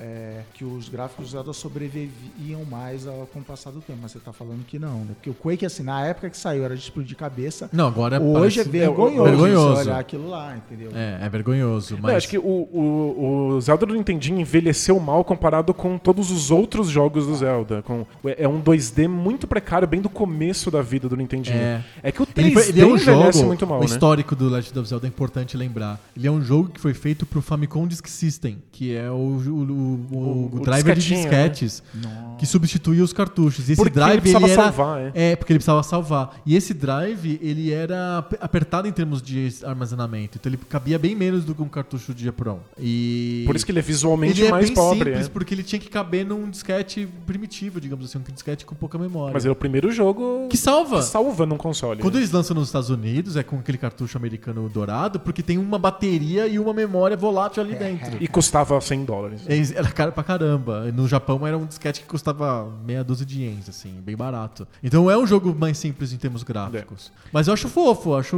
os elementos bonitinhos, assim. E Funciona dentro do modelo Nintendo Shigeru Miyamoto daquela época. É que o Quake envelheceu muito mal, porque jogos em 3D envelhecem Isso, de uma maneira muito cruel. 3D é bem cruel. É, mas eu acho que o Quake era, na época que saiu, muito mais impressionante em termos de gráfico do que o The Eu Legend acho, of Zelda. acho, acho que é o ponto do Quake, hein? Tá bom. Vocês O critério concordam? É na época, o critério é o gráfico na época. Claro, e, lançamento. e- Não, e então também Quake, um pouco Quake. do- da direção de arte, assim. A gente gosta, Não, de, Quake, Quake. A gente gosta de falar um pouquinho de direção de arte. É, a, a gente- a gente pensa o, o- como é que isso vai aparecer no futuro lá no critério legado. Aí a gente é, fala, é, exato. É. Mas eu acho que em termos de, de impacto técnico e um pouco de direção de arte também, o Quake é mais maduro do que o Legend of Zelda. Eu, eu acho legal que vocês form- inventaram um formato pro programa que normalmente tem duas pessoas, então. a- É obrigatório o consenso. É, É, Parabéns, parabéns. É a festa da democracia. Aqui, é- aqui não é democracia, aqui é, como que chama? Modelo comunitário lá, que você tem, tudo, tudo é por consenso. É coletivismo. coletivista. É, a gente é coleti- um coletivo de dois. Tá, tá, tá comum, né? Que eu... É, o negócio tá comum, né? É, vamos. Tá perigoso, cada vez mais perigoso. A gente vai tomar uma porrada na rua. É, próximo critério: música. Cara, Temos duas músicas importantes. É, o Quake, a, a trilha É Nine sonora Inch Nails. do, do, do Quake também explodiu cabeças. É, assim. né? Jura que é Nine Inch É Nine Nails? Inch Nails. Caramba, eu não fazia Sim. ideia. Vinha na capa um adesivo grande. Trilha sonora original do Nine Inch Nails. Uau! É impressionante. É uma- é- eu acho que o, o- é a primeira, o primeiro jogo da id é, que não usa aquela trilha. é, até eu esqueci o nome do cara, tava, tava na cabeça o nome do cara. Que é o cara que criou as trilhas sonoras de todos os jogos da id, assim, desde o Wolfenstein até o Doom. Tá nos links do post. Tá nos links do Tô te post. dando trabalho. Mais um trabalho pro link do post. Que, que eu esqueci o nome dele. É um cara que fez um monte de trilha de videogame, ele é bem famoso. Robbie Prince. Yes. O nome dele é Robbie Prince. E, e ele, ele, ele tem uma pegada heavy metal, assim tal. É bem, é bem marcante, é bem, um estilo bem, bem próprio. O Quake joga isso fora. Ele, ele chama o Nine Nails e tem uma trilha conceitual, diferente. Rock e industrial. Com rock industrial e com uma pegada de geração dinâmica de música. Então ele fez uma tecnologia toda nova para que quando você tá numa fase, numa, num espaço do terreno lá que tem um monte de inimigos, a trilha fica mais animada. E quando tá, você tá mais isolado, sozinho, a trilha fica mais tranquila. Uau. É um, sistema- um, sistema, um sistema de música dinâmica. Não é igual aos dos Adventures da LucasArts, tipo, que era o iMuse lá. Um outro sistema mais, mais ah, que lembra os jogos de hoje.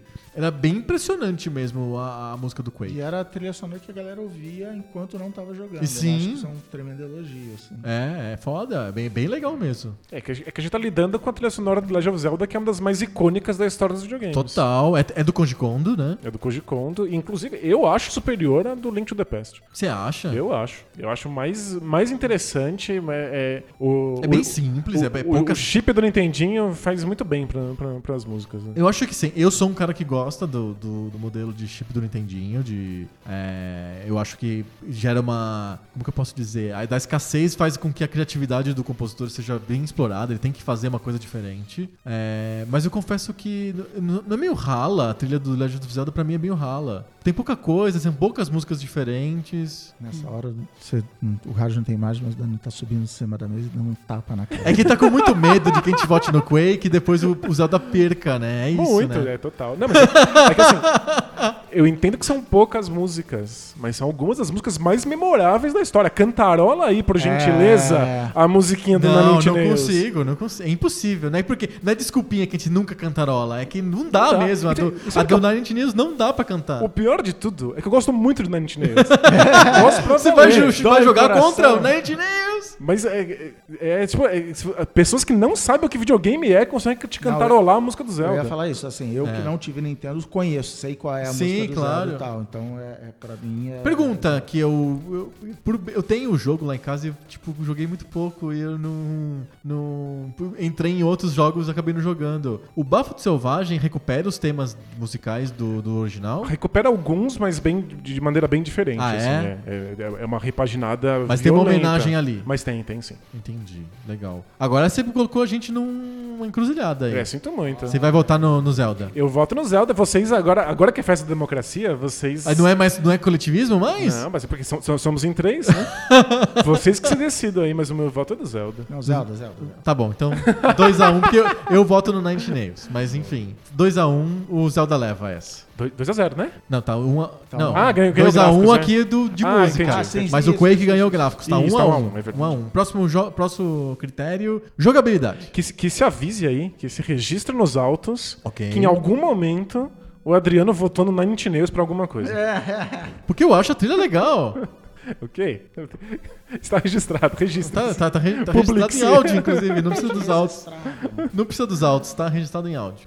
Próximo critério? Jogabilidade. E aí? Eu tenho um vencedor claro na minha cabeça. Aí, esse eu vou, já declaro meu voto que é abstenção, que eu não joguei Zelda, então não posso falar da jogabilidade. E eu acho o Zelda um jogo mais completo e muito mais rico do que o Quake. Eu acho que o Quake, inclusive, ele disfarça essa, entre aspas, essa monodimensionalidade, digamos assim, é um jogo que só tem um objetivo e tal, pelo fato de ser online, de as pessoas criarem as suas próprias jogabilidades e, e- e que nem no MMO, assim, você cria um mundo à parte e de clãs e jogadores e níveis e campeonato brasileiro de Quake, porque a jogabilidade em si é é fugir, dar tiro e ficar. Ou você é campera, fica lá escondidinho no canto lá e esperando as pessoas passarem e você dá tiro nas costas dela. Ou você sai lá em busca dos inimigos pra matar. É basicamente isso. O Zelda tem um- uma jogabilidade muito mais rica, na minha opinião. É, ela- no fundo ela é simples, porque os combates são muito simples. Você simplesmente aperta, Aperta, um aperta botão. o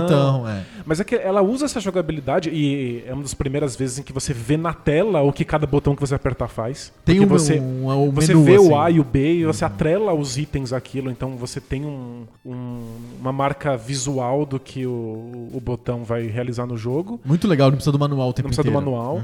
Mas é, é- é- são os puzzles, são as coisas que você faz com essa jogabilidade muito simples que fazem a jogabilidade do Zelda ser interessante. Aham. É você usar esses pequenos comandos para conseguir abrir uma caverna e encontrar mais uma coisa e ter um novo item que muda aquilo que o botão A fazia, agora é outra coisa. Sim, você, você pegou outro um item, em aham. vez de ter usando, tá usando uma espada. Acho Então, muito rico. Isso, é- tem, isso também tem no Quake, se você pensar essa das armas. Isso tem. É, tem, sem, sem dúvida. É que o, o Zelda faz com que aperte um botão pra fazer uma coisa, vire muitas coisas diferentes. É Aham. uma interação com o mundo di- diferente. Eu, Eu acho tava pensando assim, jogabilidade eu, eu acho que a jogabilidade do Zelda é mais rica porque a- o Quake depende dos jogadores criarem as histórias emergentes, eu acho. O Zelda, o Shigeru com pouquíssimas pouquíssimos elementos te enfia num mundo perigoso que você não entende nada, que é misterioso, que eu tenho que me, me virar e eu crio sozinho com meia dúzia de coisas que o Shigeru Miyamoto colocou, ou ele você cria uma história emergente. Faz o Quake sentido. precisa de uma comunidade online de 20 pessoas é, é, fazendo fóruns na internet pra surgir histórias emergentes. O Zelda cria isso com 5 pixels e uma espadinha, assim? É, é sinal de que a jogabilidade se sustenta, né? Exato. Não precisa de outras coisas pra que ela exista. Tem uma- um monte de histórias emergentes do Zelda. Eu acho que talvez você tenha até histórias pra contar do Zelda naquele vez que eu entrei no caminho errado e me ferrei e não sei o quê. Chega na Sem escola precisar falar, de nada, sem de online, sem fórum, sem ninguém. falar assim, olha o que eu encontrei, olha como eu cheguei nesse lugar e achei essa caverna. Era impressionante. Então, acho que ponto, eu vou, pro, ponto, pro né? Zelda. Concorda, Cris? Concordo. É que eu aproveitei para aprender o Você critério você tava de abst- você tava jogabilidade. abstente. É, eu tava pensando, eu não- eu não joguei e, e- e entender. Porque, assim, são propostas completamente diferentes que eu tava na dúvida se tem a ver, por exemplo, com gosto. Assim, eu gosto mais de jogos tipo Zelda, Uhum. que o Quake, até em cima do que você falou de, de habilidade, destreza manual. assim, Porque o eu- Quake é sobre isso. eu, eu sou ruim pra caramba nesse tipo de coisa, entendeu? Uhum. É, eu não jogo esses jogos online, porque pra mim, é, é, Call of Duty online e tal, é assim, quem é capaz de apertar o gatilho primeiro? Quem é capaz de perceber que o cara dobrou a esquina e apertar o gatilho primeiro? Uhum. O Quake começou isso. Então, eu- então se o critério tiver a ver com isso, é o, é o Zelda pra mim que é a melhor. Perfeito. Estamos numa consenso, então. Eu acho jogos como o Quake é muito frustrantes pra quem não sabe o que tá fazendo, né? Você dá três passos, O tomou um online tiro, é muito acabou. frustrante, porque É. você, é, você. Geralmente o respawn é levar tiro logo em seguida. Exato. Você morre, aparece em outro lugar, pum, na tua cara. É e você nem mesmo. sabe o que aconteceu. Porque veio um tiro, sabe Deus da onde, né? É, difí- é difícil aprender, porque se você morre muito, né? Você precisa estar jogando pra aprender alguma coisa. Exato. Eu acho que o Quake exige um mundo online, um mundo de milhões de pessoas contando uma história pra você, pra você se convencer de que ele é rico. Enquanto que o Zelda, com três elementos, você já sente que é rico de Boa. cara. Então, ponto pro Zelda. Ponto pro Zelda 2x1.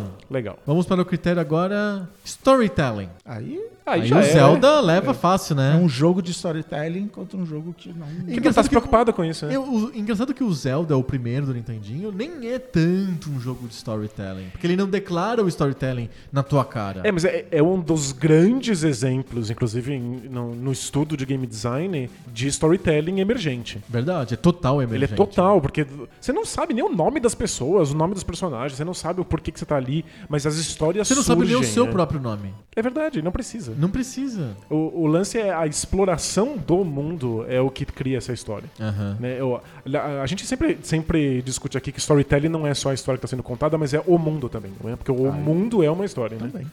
E o... Mais um ponto. Mais um Exato. ponto, é, existe um Não, e- mundo. E, até com o que a gente estava falando na, na- na pauta principal, que é você se colocar naquele mundo. O, o Quake tem isso, você tem aquilo que a gente falou de agência, você se sentir parte do mundo, você não é um personagem, você é você, mas o Zelda te transporta para aquele mundo. Exato. Você, você, enfim, passa a ser parte da, da- daquela doideira lá. Eu acho que é isso. É, O storytelling é. Ele criou um mundo coerente, que é o mundo do Zelda até hoje. Com quantos jogos? São Muitos. muitos jogos Muitos. que estão dentro do, dentro do mesmo mesmo. é, dentro do mesmo. Tem camiseta com frase do Quake pra pessoa vestir enquanto grava o podcast? É, porque Eu eu acho que não. Zelda. Camiseta do Zelda tem.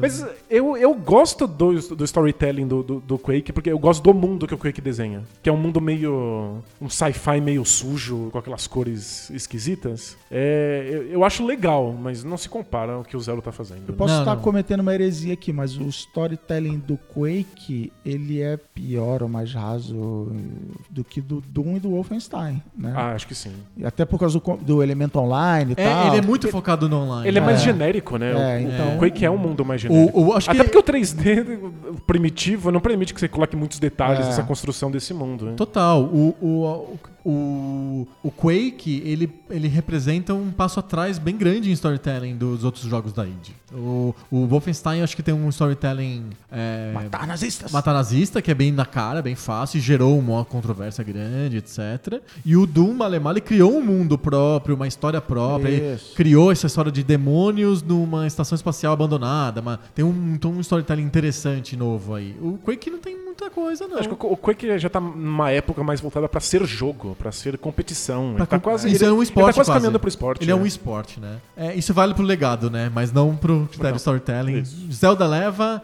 Já, já deu, né? 3x1. Tá 3x1? Tá 3x1. É, pronto, já po- pode dar todos os pontos pro Quake agora. já fiz minha parte. Mas é, o critério legado não vale um milhão de pontos? É. Não é o passe ou É repassa passe ou com o? Celso Portioli? Responde todas as capital, não serve pra nada. O que importa é estar na, na- na panqueca de geleca e achar uma chave. Nossa, revoltante. Não, mentira. Não, aqui, aqui é esporte sério. Aqui é coisa séria. É coisa, é, é coisa tão séria que a gente usa os critérios da Ação Games. Que nem é, nem, nem é da Ação Games de verdade. E sabe que uma vez entrou um, um mecenas lá no nosso grupo falando que que legal que vocês res- resgatam os critérios da revisação games. Eu, então, né? Deixa eu te contar uma coisa. É, é, talvez jogos. ta- talvez. É, gráficos. música- Gráfico e. e- Não, nem e música. não? Não, talvez era- tenha som. era som. Som. Ah, Som. mas é- 3x1 Zelda leva, vamos pros critérios legado, porque Ah, tem? os- Tem tem, que tem que completar, tem que completar aqui o negócio. Legado É, Copa. critério esportivo, é espírito olímpico. legado do Quake, legado do Zelda. Legado do Quake Os dois é são gigantes. 3D, um jogo focado no multiplayer online FPS sendo F- uma mainstream da indústria. e o esporte de FPS. Perfeito. E o, a modificação. Exatamente. Perfeito, perfeito. Que o Half-Life leva também. isso à última consequência. Isso. né? Então, E, ele- o- o Instagram. O Instagram é um legado do, do Quake. O Instagram ensinou o sabia, cara mas a programar. É, o Quake abriu as portas para que o Half-Life Se eu não me engano, o Quake, existir. ó, eu vou colocar nos links do post, mas eu tô de memória. O- a modificação do Quake você escrevia em script Lua, que é uma, uma linguagem de programação brasileira. Da PUC Rio. Da né? PUC Alma Rio. Mater. Olha aí, ó. Tá Bra- vendo? Brasil representado aqui no Poco Pix. É isso aí. Mas é, é um legado gigantesco do Quake. hein? Perfeito. E o legado do Zelda? É, Um gênero novo chamado Action Adventure. A Exato, piada, é. chamar o cara de Zelda, chamar o Link de Zelda. o- meu nome não é Zelda. não é Esse é Zelda. um ótimo legado. Mas é, o, o Action Adventure, essa ideia de você misturar a solução de puzzles e levar um item para outro com combate em tempo real, é uma coisa que o Zelda criou. Toda essa sensação de explorar um mundo num jogo single player. Perfeito. É, o Zelda inaugura no- no- nos consoles. É, essa, essa ideia de que um botão pode fazer múltiplas coisas diferentes, Perfeito. depende do que você faz, que é o que a gente chama de, de controle contextual. O E Zelda que, o- inaugura. e que o Ocarina of Time leva pro infinito, né? O Ocarina of Time vai faz- tornar isso os jogos modernos. Modernos. E aí, temos um duelo difícil É um aqui. duelo pau a pau, é. É, Se eu votar no Zelda de novo, não vai. Não, eu acho que vale, eu acho que é justo. Qualquer um dos dois que a gente eleger aqui em legado, eu acho que tá muito justo. Os dois jogos, as duas franquias estão aí até hoje, né? Sim. O- O Zelda é mais forte, sem dúvida, porque o Quake, de alguma maneira, o- a- os de guerra realista su- su- eh, suplantaram, né? É, o, o Call of Duty, o Battlefield.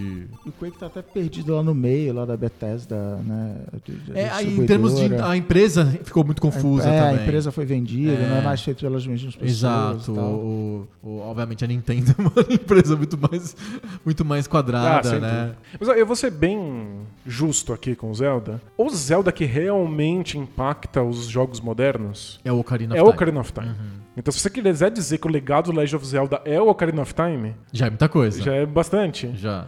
Mas eu acho que o Quake é. O Ocarina of Time dá quase dá pra dizer que é o pai do, gênero Homem de Costas. É, mas, de- mas de- por outro lado, se você for olhar, o Quake ele é o Ocarina of Time do Wolfenstein, sabe? Assim, o Quake já é a terceira coisa da id Da- Software. é, é, E, é o, e o Legends of Zelda é o, é o primeirão, então também tem essa. É, o, daria pra dizer. É que assim, se fosse o Ocarina of Time contra Quake, eu acho que seria o, o, o duelo entre os iniciadores diretos de uma de tendências. Isso, porque o Quake. O Quake vai- é que cria o FPS, foda moderno. em né? esporte e o, e, o, e o Ocarina of Time é que cria o gênero Homem de Costas que hoje virou mainstream da E- indústria. e- e- só que para poder criar o tanto né, o, o seu legado quanto o outro, Precisa coisas de anteriores. anteriores. O Quake precisou do Doom e do Wolfenstein. Isso. E o Ocarina of Time precisou do Legend of Zelda. Isso. Então a gente, tá, a gente tá comparando momentos diferentes de cada uma das Isso. duas, evoluções. Na minha opinião, eu acho o Quake mais diretamente importante do que o primeiro Legend of Zelda. Tá, Porque o Quake ele pega. Inclusive, ele tem uma inflexão de hardware. Ele, ele faz com que placas 3D sejam coisas importantes. A placa gráfica meio que surge na Verdade, mesma época. verdade. E aí você tem que ficar trocando de Voodoo, Ah, de mas- não sei que Mas GeForce. nesse sentido, então, se a gente for falar de tecnologia necessária, Memória. o Legend of Zelda fez os jogos salvarem. É, É, tem- olha isso. É, é verdade, é verdade. boa? Tirou aí za, o zap da, da banda. Aí, é, tá, tá aqui guardado. A ideia de que um jogo no console seria tão grande, mas tão grande, que é preciso salvar o seu progresso no meio, é uma coisa que o Legend of Zelda inaugurou. Vamos fazer uma coisa que a gente já fez antes. Hum. Vamos fazer de novo. Ok, ok. Vamos declarar um empate entre o Quake e o Legend of Zelda. empate de Ok. legado porque o Zelda já ganhou? Porque o Zelda já ganhou. Ah, pra mim tá ótimo. Fica então sem, sem pontuação o Isso, legado. tá Ninguém ganha no legado porque empatou. Eu tomo sapatada demais na rua, com as groselhas que eu falo aqui. Não vou tomar sapatada de ter dado vitória pro Quake em cima do Zelda. Mas não vai dar a vitória, porque a vitória do Então, Quake já, justamente já, por já isso- não tá, tá descartada. não Esquivar vai dessa acontecer. sapatada, tá tudo bem. A gente dá Perfeito. empate no legado. Empate no legado porque os dois jogos são grandes picas, picas da galáxia aí. É isso. do- da história dos videogames, né? Pô, o Quake e o Legend of Zelda, os dois são jogos. Não são top 100 da história, é tipo top 10, assim. Ah, sem dúvida. São jogos muito influentes. Jogos extremamente influentes. Então, empate e o Zelda ganha por 3x1. Ótimo. Tá bem, bem legal, né? 3x1, placar clássico. Olha, é, já é goleada, não? Não, não é goleada, Não, não. nem que pra, pra cá clássico É 3x0. 3x0, É, 3x1 não é clássico, super clássico. 3x0 é claro? De, de onde saiu isso? Os locutores do. Braincast 200. É, o Braincast 200, o lá da família B9, a qual, a qual orgulhosamente fazemos parte. b9.com.br barra podcasts. Boa. É isso, fechamos? É Fechamos? isso aí. Uau, entregamos aqui. um- quase, quase tudo foi PC hoje, né? É verdade. o- Só o Zelda é o, O é o- Zelda é o foi estranho no ninho O aqui. estranho no ninho do, do mundo de PC. Muito obrigado, Cris, por ter participado Valeu, aqui. é. Abrilhantado o Poco Pixel com sua presença. Muito bem, valeu o convite aí. Conta do- onde as pessoas encontram você. É muito fácil. Se você vai numa rede social e bota Cris Dias e sou eu, essa rede social é um sucesso.